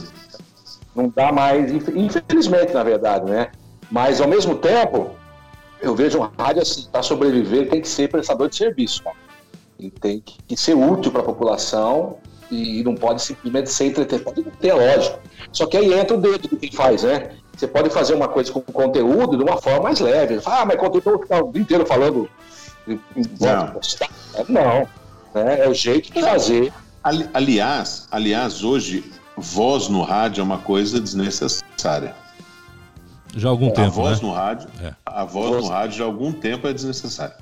Uhum. Então, Acho assim, se você é, fazer uma, uma programação que, que preste um serviço, que some para o ouvinte algum conteúdo de, algum, de alguma utilidade, seja lá o que for, mesmo sendo humor, volta a dizer, quando a gente fala de prestação de serviço, não é ficar falando de economia e ficar falando de. de, de Nem de, buraco de, rua. É, é conteúdo mesmo. E também, de ser aquele veículo solitário ali que carregava tudo nas costas para fazer parte uh, de um outro contexto. Ao mesmo tempo, para quem trabalha em rádio, né, eu vejo assim, tem que ter essa visão também. Não posso mais fazer um rádio pensando único exclusivamente naquela, naquela, naquela família, naquela pessoa, naquele jovem, aquele adulto tal, que está ouvindo o radinho lá na, na, casa dele ou no carro. Já tem que ter uma outra visão, onde eu volto a falar, né? A tua marca tem que ser forte. Você pode fazer uma programação com, uh, tendo uma coisa que nós acabamos até não falando aqui, que é a, a segmentação, né? É uma coisa pô, a rádio rock, a rádio sertaneja, a rádio isso, a rádio aquilo, né? Isso também é uma coisa para se pensar, né? O, o, o, antigamente o cara que gostava de rock, ele, ele, gostava só de rock. Hoje a, a diversidade de, de, o leque de opções, isso, isso a, a, a web é mas, né? Se tornou é, mas melhor, eu... né? mas eu acho que ainda no rádio o segmentado ainda funciona. É, sim, sim. Eu, eu acho que, por exemplo, você pegar hoje, é, a gente fala de ah, uma rádio que toca flashback, por exemplo. Cara, flashback, o flashback hoje é de 10, 15 anos atrás. Não é mais o chique que tocava, não é mais né, o, o Commodores que tinha antigamente. Air, Fire. Esquece, esquece isso aí, né? É, isso aí é o nosso flashback. Né? Você pega. Eu, a gente tá falando outro dia, tem um, tem um locutor americano, um, coroa que aparece, falando, tá, né, todo agitadão tal, né? Os caras falam, aí, velho, ainda dá um caldo. Gente, a Jovem Pan só tem velho. Você pega o. Né? Eu sou velho, Bob é velho, Beto Keller é velho, Emílio é velho. Só tem velho. Gilson Dutra é velho. Só tem velho na rádio né? Tem os mais novinhos lá, Fabi, é, a Fabi, a Fabi é uma.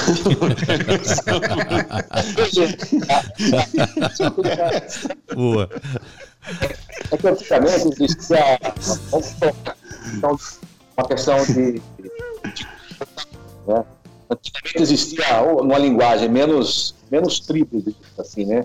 Tinha tribo que gostava disso. Hoje tem muitas tribos. Né?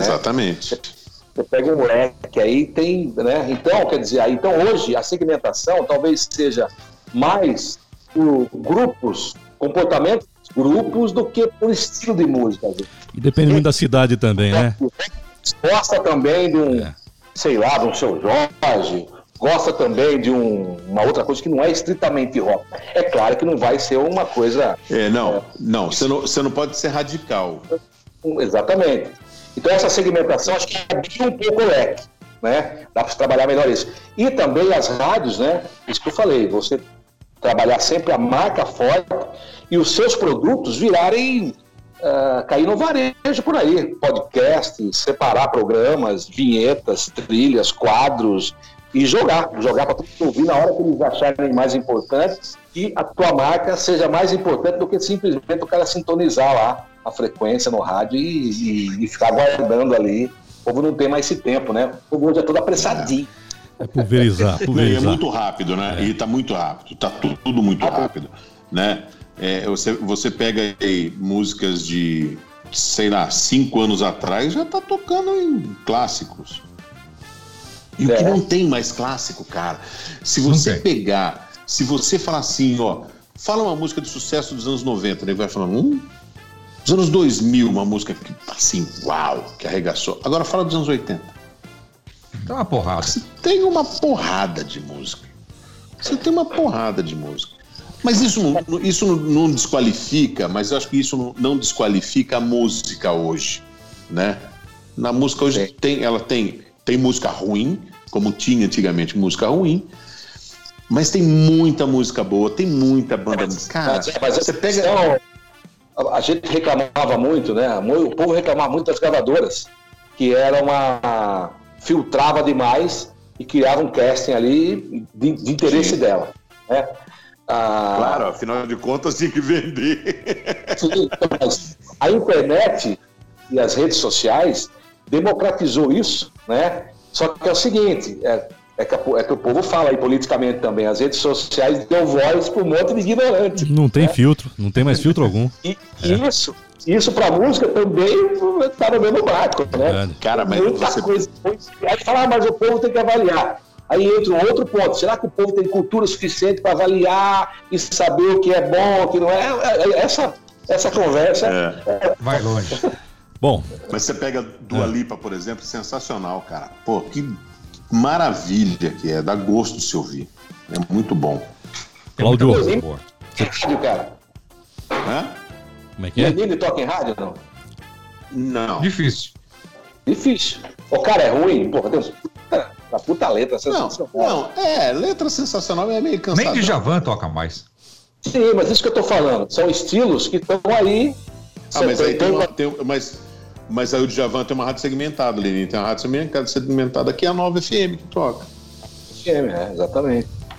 Por Enfim. isso que a rádio segmentada ainda dá certo. Mas, mas Campinas é uma baita de uma praça de mais de um milhão de habitantes. Como que você vai ter uma rádio segmentada numa cidadezinha pequenininha? Funciona? Não funciona. Não, não funciona. Cidade pequena não. Funciona. Não, é difícil, hein? Funciona. Né? O teu, a, a, o, o, teu limite acaba sendo maior. É, essa aqui é a, a, segmentação, eu acho. É, é depende, de, depende do que você colocar. Você não pode ser, ser, radical, mas você pode segmentar a sua rádio no estilo, mas você ter o conteúdo que vai mostrar outras coisas. Segmentar no estilo Spotify. eu, cara, eu, eu acredito muito nisso. É impressionante. Segmentação da da própria Transamérica na época, era tão radical que cheguei a fazer programação com um top 40, cara. Olha. é, muito bem. Era pouco repetitivo, né? Cláudio Júnior. É isso aí. Terminou? Beleza. Sintonizados podcast. Chegando Muito no final, assunto, Marcelo. hein? Bom demais, bom demais. Agradecer o Sérgio Moreira. História de, de vida no rádio, muita experiência. Abraço pro seu pai, fico feliz de saber que ele tem 90 anos de vida, tá? Seu coleira já não tá mais com a gente aqui, mas tenho certeza que tem boas histórias junto ao meu pai. Então, um abraço pra família aí. Yankee, prazer em te conhecer também, rapaz. Juízo, hein? Prazer enorme. Juízo. Prazer enorme, obrigado, viu? É. Obrigado pelo convite. Fiquei muito feliz. Fiquei muito feliz em encontrar o Claudinho, o meu amigo Sérgio Moreira. Aliás, uma coisa que eu tenho o maior orgulho de ter feito grandes amigos no rádio. Bom. É... Puta, amo demais esse povo. Muito bom. Muito legal. Bom Quem demais, tem amigo legal. tem tudo. Verdade. É verdade. Me, empre... Me empresta cinquentinha depois, Sérgio? Quase tudo. Próximo, a próxima janta pelas mãos de Nelson Yankee. Fechado. É nóis. Valeu, Claudio. Ian, que será sempre um prazer recebê-los aqui em Araras, na Tropical FM também na Clube Ararense, né, Marcelo? Claro. Ó, será show de bola. Convite se tiver, se tiver vaga aí, pode me contratar, tá? Tá feio. Valeu, gente. Não teria. Obrigado pelo convite. Um abraço aí pro Marcelo e sucesso para vocês. E, é claro que a gente sempre torce para que os amigos se deem bem, né? E isso que o Yank falou, né? A gente tem uma, uma, uma história bem bacana, né? E, e conheci, conheci gente muito legal, muito boa, boa de coração mesmo, e excelentes profissionais também. Tem, tem muita honra de trabalhar com muita gente boa, né? Uhum. E, e, e, uma coisa que, que, que falam, né? E, do trabalho que a gente realizou junto, uh, eu sempre fui um cara que valorizou muito a equipe ali. Então, eu acho que sozinho ninguém faz nada mesmo, né? E esse e as conquistas que nós tivemos e, e também as derrotas, né? É resultado do trabalho em equipe, né? Então, é, quando todo mundo sai ganhando junto, né? Acho que esse ganho passa a ser não só profissional, mas uma experiência de vida assim, muito, mas muito legal. Eu, eu, eu, quando fui, eu, quando eu fui gestor aqui da, da Mix FM, uma coisa que eu me espelhei muito foi no Serginho Moreira na maneira como ele tra... é verdade, é verdade, a maneira como o Serginho tratava a equipe. Então sempre muito muito bem tratado pelo Serginho. Então isso é muito legal, que a gente tem histórias no rádio, cara. Tem uns é, estilo louco, Savoy, né? Estilo Savoy. Né? Tem um, tem um povo muito louco no rádio. E o Serginho sempre tratou muito bem a equipe. Então eu sempre procurei tratar muito bem minha equipe, sempre me espelhando no Serginho Moreno. Garoto lindo. Bom demais. oh. Bom demais. Cláudio Júnior, valeu, Cláudio Júnior. É, nóis. Daqui a pouco ele levanta a mostra barriga. Né? E daqui a pouco ele levanta, mostra a barriga para já tô grávida do Ian. Quem Fiz o destino que os dois se encontrassem hoje no Sintonizados Podcast. Sensacional, sensacional. Sensacional. Muito legal. Obrigado. E não foi nada obrigado. combinado, não, viu? E não foi nada combinado. Foi assim. Ba bateu. Sensacional. Muito obrigado pela presença, Sérgio, Yankee. Muito legal mesmo. A gente se espera, espera vocês na próxima aí. Em breve, né, Marcelo? Se Deus quiser, toda semana tem sintonizados no YouTube, no podcast. Queremos agradecer a todos aí. Se inscreva no nosso canal. Mandar um abraço mais uma vez pro Sérgio, pro Yankee. Cláudio Júnior, valeu. Boa semana para todo mundo aí, hein? A vocês aí. Tudo de bom. Valeu. Valeu, gente. Ó, tchauzinho, ó, tchauzinho. É, tchau, tchau, Diniz. Tchau, Diniz.